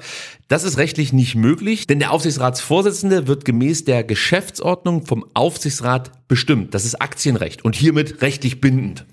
So, habe ich jetzt beschlossen. Nein, es ist so. Es ist so und, und man kann halt festhalten, ähm, wir als VfB-Mitglieder haben es halt 2000 ähm, 17? 17 komplett verkackt ähm, mit der Ausgliederung, denn da haben wir halt sämtliche Rechte, die wir hatten, einfach aus der Hand gegeben. Vorausgesetzt, wir Mitglieder haben jetzt mit dieser Konstellation ein Problem. Ein Problem. Also die, die ich jetzt zum Beispiel habe, also dann würde ich sagen, also ich habe damit ein Problem. Insofern würde ich sagen, äh, äh, alles, was jetzt folgt und wenn wir jetzt damit uns nicht wohlfühlen, muss man sagen, okay, das haben wir 2017 so entschieden, indem wir für die Ausgliederung gestimmt haben. Denn wir haben absolut keine Durchwirkungskraft mehr auf die Entscheidungsträger in der ähm, VfB Stuttgart 1893 AG, die für den Profifußball zuständig ist. Jetzt nochmal zurück auf das, was Porsche fordert. Also Ja. Sie fordern jetzt nicht, dass Sie diesen Aufsichtsratsvorsitz bekommen, sondern was Sie sagen ist, also mit Klaus Vogt wollen wir das so nicht weitermachen, sondern es sollte ein anderes Präsidiumsmitglied Aufsichtsratsvorsitzender also werden. Genau, und ich, also in dem, in dem Statement, also erstmal stört mich ähm, an dem Statement, ähm, das Statement ist von Anfang der Woche. Ähm, am Anfang der Woche gab es noch keine Porsche-Mitglieder im Aufsichtsrat der VfB Stuttgart 1893 AG. Also irgendjemand fordert irgendwas, ohne überhaupt in dem Gremium zu sein. Okay. Haken wir mal ab. Ähm, und dann ähm, sehe ich idealerweise und ich sehe Streben an. Und das sind zwei sehr, sehr weiche Formulierungen halt. Ne? Also, also streichen wir das idealerweise ähm, und streichen das Streben an und dann lesen wir es nochmal und dann halte ich das für komplett offen, was da gesagt wurde. Ja, aber wenn man es jetzt mal so interpretiert, wie es, glaube ich, glaube ich, auch interpretiert werden soll, dann liest sich das für mich erstmal so, dass Porsche gerne einen anderen Aufsichtsratsvorsitzenden haben möchte, der aber aus dem Kreise des EV, sprich des Präsidiums, kommt. Gut, und da bleiben dann zwei Leute. Ja, und das ist jetzt meine Frage. Was spricht dagegen, das geeignetste Präsidiumsmitglied den Aufsichtsratsvorsitz zu übertragen? Und warum muss es jetzt zum Beispiel deiner Meinung nach der Präsident sein? Naja, weil das der Status quo ist. Und ich bin ja wirklich ein großer Freund von Veränderung. Und ich habe ja auch schon in der Vergangenheit immer gesagt, hey, wir müssen mal ähm, vielleicht die Mitgliederversammlung irgendwie ein bisschen ähm, reformieren und modernisieren und so weiter. Und ich habe überhaupt gar kein Problem damit, ähm, dass irgendjemand Aufsichtsratsvorsitzender ist, der nicht der Präsident des EV ist, aber dann muss man das vorher über die Mitgliederversammlung ähm, regeln. Und ja, wir haben im EV kein Durchwirkungsrecht auf die AG, aber trotzdem muss man das irgendwie regeln. Und wenn wir sagen, hey, wir wählen jetzt mal einen Präsidenten und das Präsidium und dann haben wir noch einen dritten Wahlgang oder einen vierten Wahlgang und da bestimmen wir, wer von den dreien dann zum Beispiel in der AG den, den Vorsitz hat, ja, im Aufsichtsrat, fände fänd ich vollkommen okay. Aber ähm, das muss das höchste Gremium des EV entscheiden und das ist die Mitgliederversammlung und das kann nicht Porsche entscheiden, das kann auch nicht Klaus Vogt entscheiden und ich bin auch der Meinung, er kann nicht den AR-Vorsitz als Verhandlungsmasse einbringen in Investoren, die das geht halt Kommen nicht. wir gleich ja? noch drauf zu sprechen, Genau, ja. also Ja. das kann einzig und allein die Mitgliederversammlung entscheiden und wenn die entscheiden, keine Ahnung, wer es macht, dann, dann ist das halt so. Ähm, wir können alles ändern, aber wir können es nur ändern, indem wir den Weg über die MV gehen. Ja, und was man, glaube ich, auch noch dazu sagen muss, also das Amt des Präsidenten, das sollte ja schon auch eine Wirkkraft haben. Und du würdest natürlich dieses Amt auch ein Stück weit abwerten, wenn der Präsident in Zukunft nicht mehr der Aufsichtsratsvorsitzende wäre. Ansonsten bin ich komplett bei dir. Ich sehe es auch so, man kann darüber abstimmen lassen bei der Mitgliederversammlung, ob das in Ordnung wäre für die Mitglieder. Was man aus meiner Sicht nicht machen kann, ist dieses Versprechen einfach zu brechen, ohne vorher nicht, mit den Mitgliedern zu kommunizieren. Und es ist ja vielleicht auch eine, eine, eine Chance für künftige ähm, Präsidentschaftskandidaten. Also im nächsten Jahr wird ja auch wieder ein Präsident vom VfB Stuttgart gewählt, dass sich jemand positioniert und sagt, hey, ich bin ein guter Präsident, aber hey, ich bin auch ein richtig guter AR-Vorsitzender. Ich habe da komplette Kompetenz und so weiter. Also das ist ja auch eine Chance für jemanden, der sich da positionieren Ja. will, zu sagen, hey, ich gehe mit, mit einer ganz anderen ähm, Thematik rein und ich bin nicht der Fan-Präsident, sondern ich bin halt irgendjemand, der in Gremien gut arbeiten kann. Und ja, dann machen wir es halt so. Ne? Man kann alles ändern, ähm, aber es muss halt drüber abgestimmt werden, demokratisch. Jetzt versuchen wir vielleicht nochmal ganz kurz aufzudröseln, was angeblich passiert sein soll. Ja. Also laut Presse soll sich Klaus Vogt bereits im vergangenen Sommer bereit erklärt haben, den Vorsitz im Aufsichtsrat abzugeben. Das Ganze ohne die Mitglieder darüber zu informieren. oder bestenfalls sogar darüber abstimmen zu lassen. Man muss ja dazu sagen, das geht ja nicht nur bei einer Mitgliederversammlung. Das könntest du theoretisch auch telefonisch oder über ähm, eine Webseite machen, aber das ist nicht der Fall gewesen. Das löste bei Porsche wohl jetzt zuletzt Verwunderung aus. Offenbar ging man davon aus, dass Vogt mit uns Mitgliedern in den Dialog treten würde, um dann seine Beweggründe für die eben erwähnte Zustimmung zu nennen. Ja? Die Bild-Zeitung bin ich immer vorsichtig, aber ich nehme das jetzt mal auf, damit wir das ganze Bild Ja, sozusagen absolut, abbilden absolut. können. Ja? Ja. Die Bild-Zeitung berichtet sogar davon, dass es von Vogt nicht nur eine mündliche, sondern sogar eine schriftliche Zusage, also eine Absichtserklärung geben soll. Gleich wichtig zu erwähnen, diese Absichtserklärung ist rechtlich natürlich nicht bindend. Ja, das ist wichtig. In diesem Schriftstück soll unter anderem stehen, dass Porsche zwei Sitze im Gremium bekommt, Meschke und eben Albrecht. Äh, Reimold, Nachnamen sage ich auch noch dazu, wir sind nicht per Du. Und jetzt ist es interessant und ebenfalls das Recht hat, den Vorsitzenden zu stellen. Das ist schon sehr konkret. Äh, ja, also wenn das so stimmen sollte, ist das für mich tatsächlich ein komplettes No-Go. Also, Ja. nein, weil, also aus meiner Sicht ist es so, ähm, wir ähm, überlassen den Verein ja für äh, die Legislaturperiode von vier Jahren ähm, übergeben wir die Verantwortung des Vereins an die Gremienmitglieder. Ja, und die können und sollen und müssen in der Zeit das Beste daraus machen. Aber ich finde, sie sind nicht in der Lage, irgendwelche ähm, Kompetenzen abzugeben, ja. Und ich finde, ein Präsident vom EV kann nicht sagen, ähm, der Aufsichtsratsvorsitz ist nicht mehr bei uns, ich gebe den ab. Also das, das, das kann aus meiner Sicht absolut nicht sein, ohne vorher äh, die, die Mitglieder gefragt zu haben. Und also das, da, da, da bin ich, ähm, wenn das so stimmen sollte, bin ich echt ein Stück weit entsetzt, muss ich sagen. Was man auch noch dazu sagen sollte, was noch ganz wichtig ist, es ist nicht so, dass nur Klaus Vogt diese Absichtserklärung gezeichnet haben soll, wenn es sie denn gibt. Angeblich sollen es alle Aufsichtsratmitglieder unterzeichnet haben. Genau, also dann äh, bin ich auch von den weiteren EV-Mitgliedern entsetzt und die anderen AR-Mitglieder, die sind mir egal. Also die habe ich keinen Zugriff, was die machen, kann, kann ich nicht äh, beeinflussen. Ne? Aber, da sind wir halt wieder bei diesem Thema im Sinne des EV. ja, Ja, also haben jetzt Na, aber das ist ja die Frage, im Sinne des EVs oder im Sinne des Unternehmens, ja? Und das ist Das meine ich eben. schwierig, ja? Also ja, deswegen, wir haben ja vorhin darüber gesprochen, wie verhält sich das mit diesen drei vorgeschlagenen KandidatInnen, Ja. die jetzt in den Aufsichtsrat gekommen sind. Ja, erstens mal weiß ich gar nicht, wie genau sie dazu stehen. Es gibt ja dazu keine öffentlichen Aussagen, klar, da hält man sich zurück. Aber grundsätzlich kann man wohl festhalten, dass alle damit einverstanden waren. Ob die jetzt was unterzeichnet haben oder nicht, ist das eine, aber das ist das, was man jetzt über die Presse, muss man ja auch wieder sagen, gespielt bekommt. Weil das Ja. können wir an der Stelle auch mal vielleicht mit den Leuten draußen teilen. Es ist nicht so, dass wir uns vor den Sendungen mit dem VfB zusammensetzen und wir dann mit Infos geflutet werden, sondern im Endeffekt ist es so, dass wir natürlich über die Presse, aber natürlich auch über Hintergrundgespräche versuchen, an Informationen zu kommen. Bei diesem Thema ist es unfassbar schwer gewesen. Also das meiste, was wir jetzt mit euch teilen können, ist wirklich hart erarbeitet oder Ja. abgelesen aus der Presse. Genau. Das muss man so sagen. So, und jetzt mal weiter in dieser Geschichte. In den letzten Wochen gab es ja dann immer wieder Gerüchte über diese Abgabe des Aufsichtsratsvorsitz. Und das scheint nun auch dazu geführt zu haben, dass sich Klaus Vogt nochmal Gedanken über seine vermeintliche Zusage gemacht hat.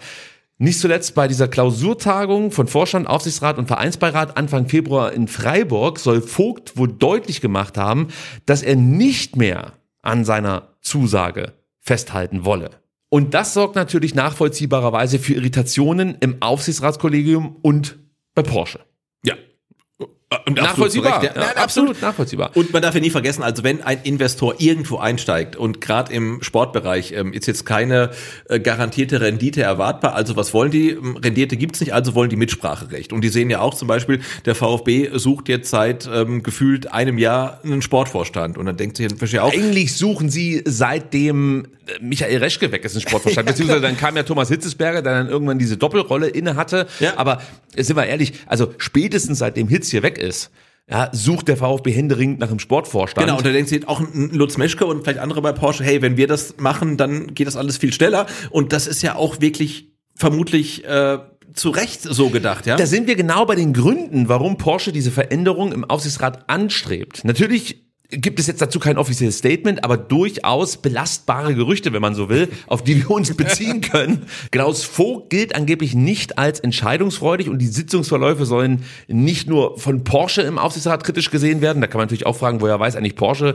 wie diese Sitzungsverläufe aussehen, aber das sind sowohl diese Kritikpunkte, die man immer wieder hört. So, und zudem heißt es, dass Meschke und Reimold ihre Aufgabe beim VfB mit dem Anspruch antreten, sich im Aufsichtsrat aktiv, und da sind wir bei dem Punkt, den du gerade aufgemacht hast, mit ihrer Expertise einbringen und die Zukunft des VfB mitgestalten wollen. Ja, genau. Und ich meine, man muss jetzt auch keine Sitzungsverläufe kennen, aber ich ähm, kenne zum Beispiel ähm, die ähm, Sendung von dir mit dem Klaus Vogt Ja. hier im Fanprojekt. Da war ich im Urlaub, das war Ende August. Ja. Und ich glaube, da hat er dir gesagt, ähm, dass der Sportvorstand im September, Oktober kommt. Jetzt haben wir März. Ähm, sorry, also es ist die Aufgabe des Aufsichtsrates, einen Sportvorstand zu bestellen, ja. Ja. Und sie kriegen es halt einfach nicht hin. Und dass da irgendjemand sitzt von einem Investor, der einsteigen möchte und 100 Millionen, 40 Millionen geben möchte und sagt, warum kriegen das nicht hin? Dann lass uns doch zur Not den Wohlgemut, den haben wir halt einen. Also nichts gegen Fabian Wohlgemut wahrscheinlich. Wenn auch. wir überhaupt einen brauchen. wenn wir überhaupt einen brauchen. aber laut Alexander aber, Werle brauchen wir den ja. Ge- Genau, aber um diese, um diese endlose Personaldiskussion mal zum Ende zu bringen, äh, es, es, es, nimmt ja kein Ende, ja. Und da, da verstehe ich schon, dass Leute dann von außen draufschauen und sagen, okay, also wir würden das irgendwie schneller zu irgendeinem Abschluss bringen, der vermutlich besser ist als der, der Status quo, den wir jetzt haben. Und ähm, da, das verstehe ich halt schon, gar keine Aber, Frage. aber was ich auch festhalten möchte, selbst wenn dem so ist, ja, also wenn das stimmt, was sozusagen im Raum steht, dass er wenig entscheidungsfreudig ist, dass die Sitzungen irgendwie nicht gut geführt werden oder so, bedeutet das für mich, für mich nicht automatisch, dass man dann darüber entscheidet, wer in Zukunft diesen nicht. Aufsichtsratsvorsitz innehat, sondern wie gesagt, das sollte über die Mitglieder laufen. Nein, und, und- wenn es nur, wenn es nur das Mitnehmen im Prozess ist, Ja. ja, aber gar nichts zu sagen und am Ende jetzt vor diesem Problem zu stehen, vor dem wir jetzt stehen, dass du dich irgendwie so ein Stück weit verarscht fühlst als Mitglied, dir wurde halt nichts gesagt, Porsche ist jetzt da, es gibt irgendwelche Schriftstücke, die vermeintlich unterzeichnet sind und die Porsche die Gelegenheit geben, in Zukunft den Aufsichtsratsvorsitz zu stellen, das finde ich in dem Moment schwierig. Und das sind Versäumnisse, die kann und werde ich auch nur dem Präsidium anla äh, anlasten. Ja, absolut. Und äh, Porsche kann ich das ja nicht verübeln. Na, natürlich nicht. Und wenn, und, wenn man halt ähm, einem, einem äh, in, Investor, ähm, der jetzt äh, 10% der AG-Anteile hält, die Macht gibt, den AR-Vorsitzenden zu stellen vielleicht sogar oder zu bestimmen oder ihn zu abzusegnen, ähm, dann ist das definitiv ein Versäumnis ähm, der Verantwortlichen des EV in der AG und Ja. niemand anderes. Also dann hat man denen vielleicht den kleinen Finger gegeben und die haben den ganzen Arm genommen. Und ähm, da mache ich jetzt nicht äh, Porsche verantwortlich, sondern mache ich wirklich dann die Leute, die wir gewählt haben, dafür verantwortlich und nicht nur Klaus Vogt, sondern halt alle drei Präsidiumsmitglieder Ja, und dann eventuell vielleicht noch die drei Leute, die vom EV bestellt worden sind. Ja. Wobei auf die haben wir keinen Einfluss. Also was die machen, wir wissen es einfach nicht. Ja, ähm, aber das ganze Ding ähm, ist tatsächlich ähm, aus meiner Sicht so äh, äh, ja ein ziemlicher Clusterfuck und zeigt mir wiederum äh, die Ausgliederung. Da haben wir einfach das Heft des Handels aus der Hand gegeben. Ja, Das ist das, halt Hauptproblem. so, ja. Und ich sag mal so, Porsche ja, nutzt natürlich auch eine gewisse schwierige Situation des VfB Stuttgart aus. Denn eins ist klar, bis zu diesem Porsche-Einstieg sah es finanziell nicht allzu gut aus für den VfB. Und jetzt hast du praktisch diesen potenziellen 100 Millionen Euro Deal vor dir liegen. Ja, und dann sagt dieser Interessent, ähm, der jetzt investieren möchte in diesen Verein, naja, aber die Bedingung ist halt, dass wir in Zukunft bestimmen dürfen, wer Aufsichtsratsvorsitzender ist sich dann hinzustellen, ich erwarte das, sage ich gleich dazu, sich dann hinzustellen und zu sagen, nö, dann machen wir das nicht. Und ich weiß natürlich genau, was einen Tag später in der Zeitung stehen würde, nämlich Klaus Vogt lässt 100 Millionen Euro Deal platzen und nur fünf Minuten später würde man auf Twitter darüber diskutieren, ob Klaus Vogt jetzt aufgrund des Machterhalts sozusagen diesen Deal hat platzen lassen. Da, da bin ich mir sicher, dass wir dann diese Diskussion führen würden. Vielleicht würden wir dazu absolut. natürlich eine andere Meinung haben Ja. und würden sagen, das kann er so nicht machen, das hat er absolut richtig entschieden. Und wenn das die einzige Möglichkeit ist, einen Investor mit reinzuholen, dann können wir leider Gottes dem Ganzen nicht zustimmen. Aber die Diskussion würden wir trotzdem führen. Dennoch möchte ich auch noch was erwähnen, was mir ganz, ganz wichtig ist. Es sollte hier nicht nur einfach um Personen gehen. Ja, am Ende, und das möchte ich so ein bisschen bezogen wissen auf das, was ich am Anfang mit der Sitzverteilung gesagt habe, müssen wir hier über ein strukturelles Problem sprechen. Aus meiner Sicht kann es nicht sein, dass der VfB Stuttgart über 75 Prozent der Anteile sozusagen innehat, aber im Aufsichtsrat mehr oder weniger nur mit 27 Prozent vertreten ist dann am Ende. Ja, also das sind die Leute, auf die wir sozusagen einwirken können über die Mitgliederversammlung. Das geht meiner Meinung nach nicht. Also hier liegt ein strukturelles Problem vor.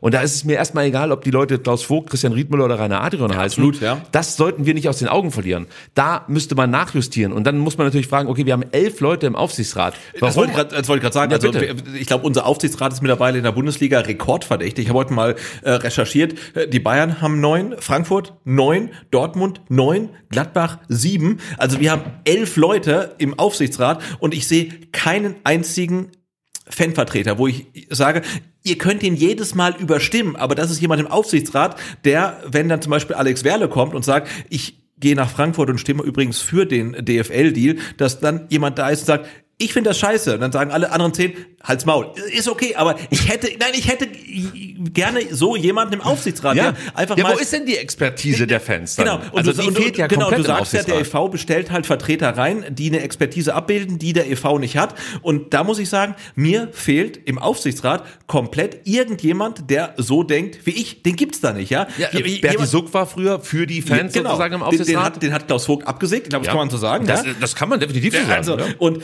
so jemand fehlt. Und wir haben einen rekordverdächtig großen Aufsichtsrat. Elf Leute, ja. Da muss man überlegen, braucht der Aufsichtsrat überhaupt einen Vorsitzenden oder braucht er vielleicht einen Mediator oder einen Coach? Vielleicht muss Sebastian Hoeneß da noch mit rein, um die elf Leute irgendwie Der wird sich freuen. auf Linie zu bringen. Nee, aber das meine ich. Also, und wir haben jetzt elf Leute, aber niemand, der jetzt ähm, die Fanstimme mit reinbringt. Der sagt, ähm, DFL-Deal, schön und gut, aber habt ihr mal darüber gedacht? Und die anderen zehn können sagen, nee, ist uns egal, ja, aber diese Stimme fehlt komplett. Und wenn ich mir diese Struktur des Aufsichtsrats angucke, dann, dann, dann fehlt mir so jemand über äh, komplett. Und bei elf Leuten könnte der dabei sein, ja. Und strukturelles Problem, ja, definitiv.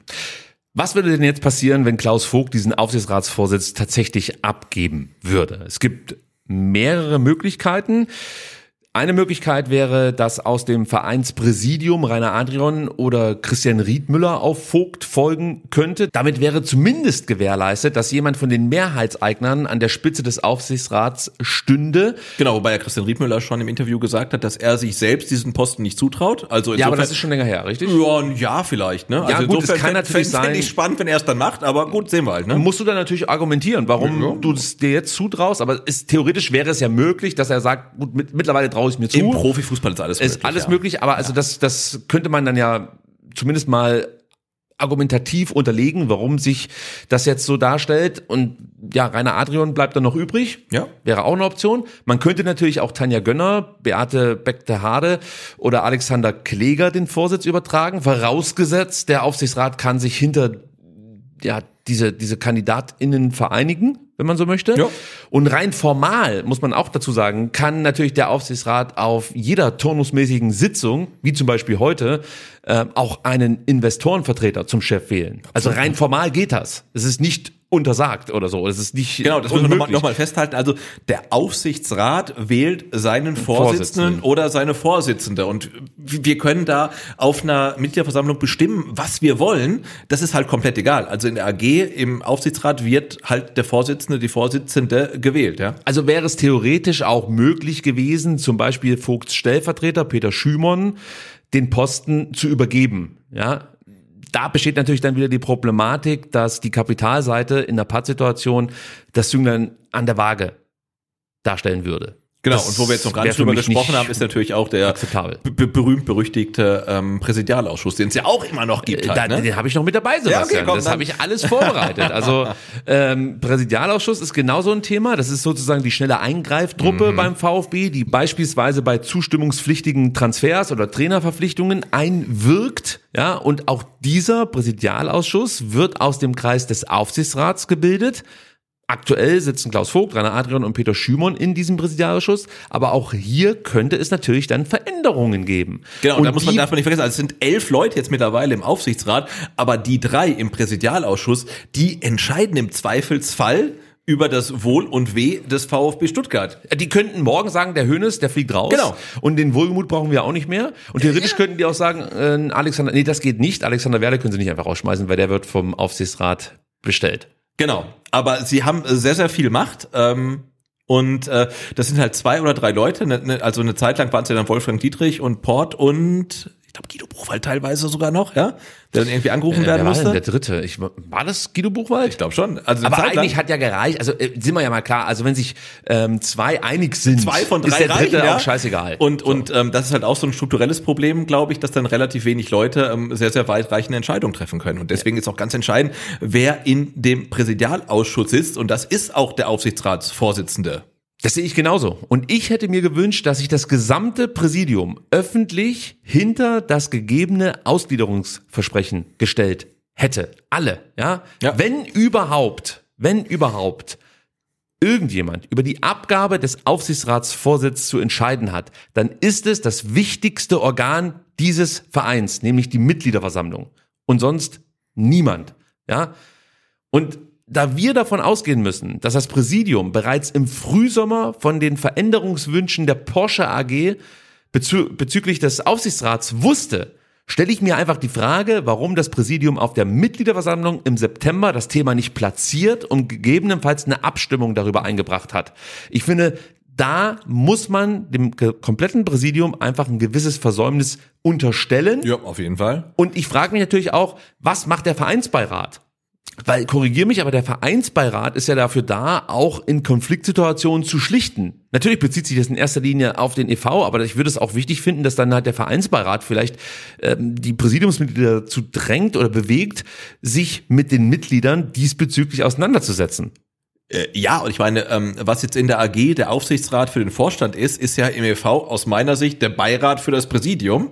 Und ähm, da hat man ja tatsächlich jetzt auch im Zuge der ganzen Diskussion rund um den Investoren, die bei der DFL eigentlich gar nichts gehört vom EV, ja, also weder vom Präsidium noch noch vom Beirat und so weiter. Und jetzt auch in der Situation, ähm, was jetzt dann die Durchwirkung auf den Aufsichtsrat äh, angeht, ähm, war es halt sehr sehr still und ich bin da komplett bei dir. Also und das Präsidium ist aus meiner Sicht nicht in der Lage, solche Sachen alleine zu entscheiden. Die sind nicht in der Position zu sagen, wir geben den Aufsichtsratsvorsitz ab an einen Investor. Also das können sie nicht machen, ohne die Mitglieder zu fragen. Und äh, das ist für mich schon ähm, eine sehr einschneidende Geschichte jetzt tatsächlich. Was wir jetzt mal faktisch festhalten können, Ja. ist, dass heute Ja. beschlossen wurde, dass Porsche diese zwei Sitze im Aufsichtsrat bekommt und heute wurde auch bekannt gegeben, dass Lutz Meschke und Albrecht Reimold in diesen Aufsichtsrat bestellt wurden. Das steht also fest. Was man ja auch in der Presse lesen durfte, war, dass es angeblich ein Misstrauensvotum im Aufsichtsrat gegen Klaus Vogt geben könnte. Das war nicht der Fall und es wurde heute auch nicht beschlossen, dass der Aufsichtsratsvorsitz in andere Hände fällt. Genau. Also der Status quo ist, wir haben elf Aufsichtsratsmitglieder Den, und der ich glaube, den größten Aufsichtsrat ähm, der Bundesliga. das hast du vorhin Ja. schön ausgeführt. Das fand ich interessant. Jetzt weiß ich mal, wie die anderen Aufsichtsräte Ja. ungefähr bestückt sind bei diversen Bundesligisten. Also, wir haben elf Aufsichtsratsmitglieder und der Aufsichtsratsvorsitzende heißt Klaus Vogt. Genau, Das und ist der- der Stand am Donnerstag, sorry, am Ja. Donnerstagabend. Genau, und der hat seine zwei neuen Kollegen im Aufsichtsrat mit folgenden Worten begrüßt. Ähm, ich begrüße Lutz Meschke und Albrecht Raimund nun auch ganz offiziell in unserem Gremium. Bedanke mich nochmals ausdrücklich für das strategische Engagement von Porsche im Rahmen unseres Weltmarkenbündnisses und freue mich auf eine konstruktive Zusammenarbeit im Sinne unseres VfB. Im Sinne unseres VfB. Das hoffen wir. Wir werden dieses Thema natürlich weiter verfolgen. Müssen, ja. Ja, und werden dann natürlich zur gegebenen Zeit hier sprechen. Gerne auch mit Präsidiumsvertreter, auch Menschen aus dem Aufsichtsrat. Ja, gerne Von der. Kapitalseite sind hier gern gesehen. Total, ja. Wir können immer nur die Einladungen rausschicken, die Leute zwingen. Das können wir leider nicht. Kommen wir zu etwas ganz anderem, Sebastian. Am Dienstag stand der jährliche Aktionstag in der Stuttgarter Leonardskirche mal wieder an, und zwar die sogenannte Vesperkirche. Ja, oder wie Schwaben, Feschbarkirche. Die Vesperkirche, so sieht's aus. Seit 30 Jahren symbolisch für Solidarität und Zusammenhalt. Jedes Jahr öffnet die Leonardskirche während der kalten Wintermonate ihre Türen, um Bedürftigen eine warme Mahlzeit und ein offenes Ohr anzubieten. Sehr lobenswert, muss man sagen. Und der Besuch des VfB Stuttgart ist mittlerweile Tradition und ein fester Termin im Kalender des VfB. Rund 35 Mitarbeiterinnen und Mitarbeiter ähm, waren vor Ort, also Mitarbeiterinnen und Mitarbeiter des VfB Stuttgart, inklusive der VfB-Profis Waldemar Anton, Fabian Bredlow und Pascal Stenzel. Natürlich war auch der Vorstand mit am Start, Teile des Präsidiums und der Sportdirektor Fabian Wohlgemuth war vor Ort. Und übrigens in diesem Jahr fand diese Zusammenarbeit des VfB Stuttgart mit der Feschbarkirche zum ersten Mal unter dem Dach der VfB Stiftung Brustring der Herzen statt. Und du kannst ja vielleicht noch mal ganz kurz mit unseren HörerInnen teilen, was der VfB-Vorstandsvorsitzende Alexander Werle zu dieser Veranstaltung zu sagen hatte. Die Stuttgarter Feschbarkirche ist ein überragendes Beispiel für den gesellschaftlichen Zusammenhalt in unserer Stadt. Gerade dann, wenn die Schere zwischen Arm und Reich leider immer weiter auseinanderklafft, müssen wir zusammenrücken. Der VfB tut das seit mehreren Jahren und ich bin stolz, dass wir mit unseren Profis und Mitarbeitern auch in diesem Jahr unseren Beitrag leisten können. 呀，Ich finde es immer wieder großartig. ich großartig. Also, wenn man da sieht, wie halt dann wirklich die, also nicht nur die Mitarbeiter und Mitarbeiterinnen, sondern auch Profis, Trainer, äh, wer auch immer dann da ist, da ähm, Essen ausgeben und so weiter. Also das ist wirklich eine, eine, eine tolle Sache. Und das darf man ja wirklich bei aller Kritik, die wir dann über irgendwelche Gremienarbeiten dann hier äußern, nicht vergessen, äh, was der VfB auch an sozialer Arbeit leistet, sei es das Vesperkirche oder äh, ähm, Vorsorgeklinik da im Tannheimer Tal und so Ja, weiter. ja. Das ist halt wirklich großartig. Ja, was ich so schön finde, ist halt, diese Menschen, die dort in diese Vesperkirche gehen, das sind ja bedürftige Menschen, das Leben meint es nicht immer gut mit ihnen. Und was der VfB in diesem Moment schafft, ist diesen Menschen einfach für ein paar Stunden wahrscheinlich einfach mal wieder ein bisschen Lebensfreude, Glück etc. zu geben. Ja. Also nicht, dass sie das sonst vielleicht gar nicht haben, aber man kann davon ausgehen, dass das ein besonderer Moment ist für diese Menschen und dass sie das sehr zu schätzen wissen. Und für den VfB ist es kein besonders großer Aufwand, Ja. aber sie können damit so viel Gutes tun. Ja, absolut, Und ich finde es ja. toll, dass sie es auch machen. Und deswegen, ja, einfach eine großartige Aktion, die ich jedes Jahr begrüße. Ich hätte gern davor davon erfahren. Dann Ja, hätte ich mal gerne vorbeigeschaut, hätte mir das mal vor Ort angeguckt, weil das konnte ich bislang noch nie machen. Jetzt hätte ich theoretisch die Möglichkeit dazu gehabt. Vielleicht klappt es im nächsten Jahr, aber an und für sich ist das wirklich eine großartige Aktion. Wie gesagt, ich freue mich jedes Jahr drauf. Genau, andersrum muss ich kurz noch ein, eingrätschen, ist es vielleicht auch keine Aktion, wo dann halt Leute hinkommen müssen, die halt dann dabei zugucken, wie jetzt dann zum Beispiel ein, Fabian wohlgemuten Essen ausgibt, sondern das ist vielleicht auch eine Aktion tatsächlich dann für die Leute, die das Essen halt gut gebrauchen können. Also Ich verstehe, was du meinst. Ne, Ich also- wollte ja jetzt auch nicht, ich wollte jetzt nicht als Tourist Nein, nein, dahin, nein, ich weiß. sondern ich wollte Ja. praktisch da mal hin, um das vor Ort aufnehmen zu können, um hier besser darüber sprechen zu Ja, können. ja, auf jeden das Fall. Genau, War der Hintergedanke. Also nicht jetzt als Schaulustiger, dass Genau. ich da am Fenster stehe und mir angucke, wer denn da so alles Essen bekommt. Weil ich glaube, die Leute, die dann in die in die Vesperkirche kommen, denen ist vermutlich das ähm, Essen auch wichtiger als die Begegnung mit irgendeinem VfB-Profi im Zweifelsfall. Und deswegen ist es halt umso großartiger. Also, Okay, da nur einer von uns beiden Mitarbeiter beim VfB Stuttgart ist an diesem Tisch, würde ich sagen, du gehst nächstes Jahr dahin und stellst dich einfach als Freiwilliger zur Verfügung. Auf jeden Fall, ich bin so, dabei, Damit ist das Thema auch geklärt. Einen letzten wichtigen Hinweis haben wir noch für euch. Am 12.03. ab 19 Uhr könnt ihr im Kala Luna in Schondorf unseren ehemaligen Vorstandsvorsitzenden Thomas Hitzesberger treffen. Bei der Gelegenheit könnt ihr auch gleich mal fragen, wie er es damit hält, dass der Präsident des VfB Stuttgart Aufsichtsratsvorsitzender sein muss. Gibt's bestimmt interessante Antworten Oh ja. drauf. Ja, und diese ganze Aktion im Kala Luna findet in Zusammenarbeit mit Osiander statt. Dort wird das Buch von Thomas präsentiert, das den Namen Mutproben trägt. Der Eintritt kostet 5 Euro, aber die steckt sich der Hitz natürlich nicht selbst in die Tasche, sondern spendet sein Honorar komplett. Für was, weiß ich nicht. Ich weiß nur, dass er es spendet. Also, ihr könnt nicht nur The Hammer treffen, sondern ihr könnt auch noch was Gutes tun. Und ich denke mal, die Veranstaltung an und für sich, die dürfte sehr spannend werden. Oh, die wird sicherlich großartig und ähm, jetzt ähm, noch Hinweis in eigener Sache. Oh. Äh, falls ihr am 12.3. dann im Kataluna versackt und erst am 13.3. wieder aufwacht, äh, dann bleibt noch einen Tag länger da, weil am 14.3. gibt's ja den äh, Live-Podcast ähm, vom ZVW mit dem Dani Geil, Simon Kramer. Ähm, der Bolli ähm, ist da, ähm, ich bin da. Aber nur, also nicht für STR, wie Nein, ich nein, mitbekommen ich habe, bin sondern privat nur da. nein, Also für Vertikalpass. Für, ja, also in dem Fall privat, ne? ich spreche halt nur für mich und so weiter. Also ähm, das wird komplett großartig. Also ich würde sagen, von Dienstag bis Donnerstag einfach ähm, im Kataluna übernachten, ähm, werden tolle VfB-Zeiten. Sebastian, dann haben wir es doch geschafft, diese Sendung, die uns eine schlaflose Nacht bereitet hat. Das scheint jetzt irgendwie zu unserem Trademark-Move zu werden. Ich finde es gut, dass wir gerade diese Veranstaltung noch mit unterbringen konnten. Ja, auf jeden Fall. Ich finde es auch immer wieder schön, an der Stelle gibt's vielleicht Kritik in Richtung diverser andere Podcasts, die STR einfach ignorieren, selbst auf Bekanntgabeflyern für diverse Veranstaltungen. Ihr hättet doch diese drei Buchstaben noch mit draufschreiben können, STR. Mensch, das geht doch.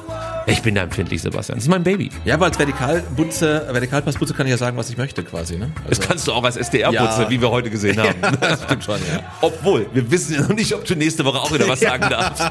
Aber es wird schon klappen. Sebastian, es hat mir großen Spaß gemacht. Wir halten die Augen offen äh, bezüglich der Aufsichtsratsthematik. Ja, es An- bleibt, bleibt spannend auf jeden Fall. Ne? Hundertprozentig. Und ich finde auch gerade so im, im, im Kontext ähm, der DFL-Thematiken und der Fanproteste und so weiter und äh, mit der Forderung nach mehr Transparenz und so weiter, finde ich ja schon spannend, dass jetzt dann vielleicht im Sommer schon irgendwas entschieden wurde und jetzt irgendwie durchsickert und so weiter. Also ja, es ist... Äh Ich denke mir so, lass mir einfach meine Ruhe. Ich will Fußball gucken, in die Ja, Champions genau. League einziehen. Ich möchte, dass die Frauen jedes Spiel gewinnen. Ich möchte, dass die U19 ganz überraschend noch Meister wird in der U19 Bundesliga. Tja, und alles andere besprechen wir dann nächste Woche. Sebastian, ich danke dir. Bis bald. Ciao. Ciao.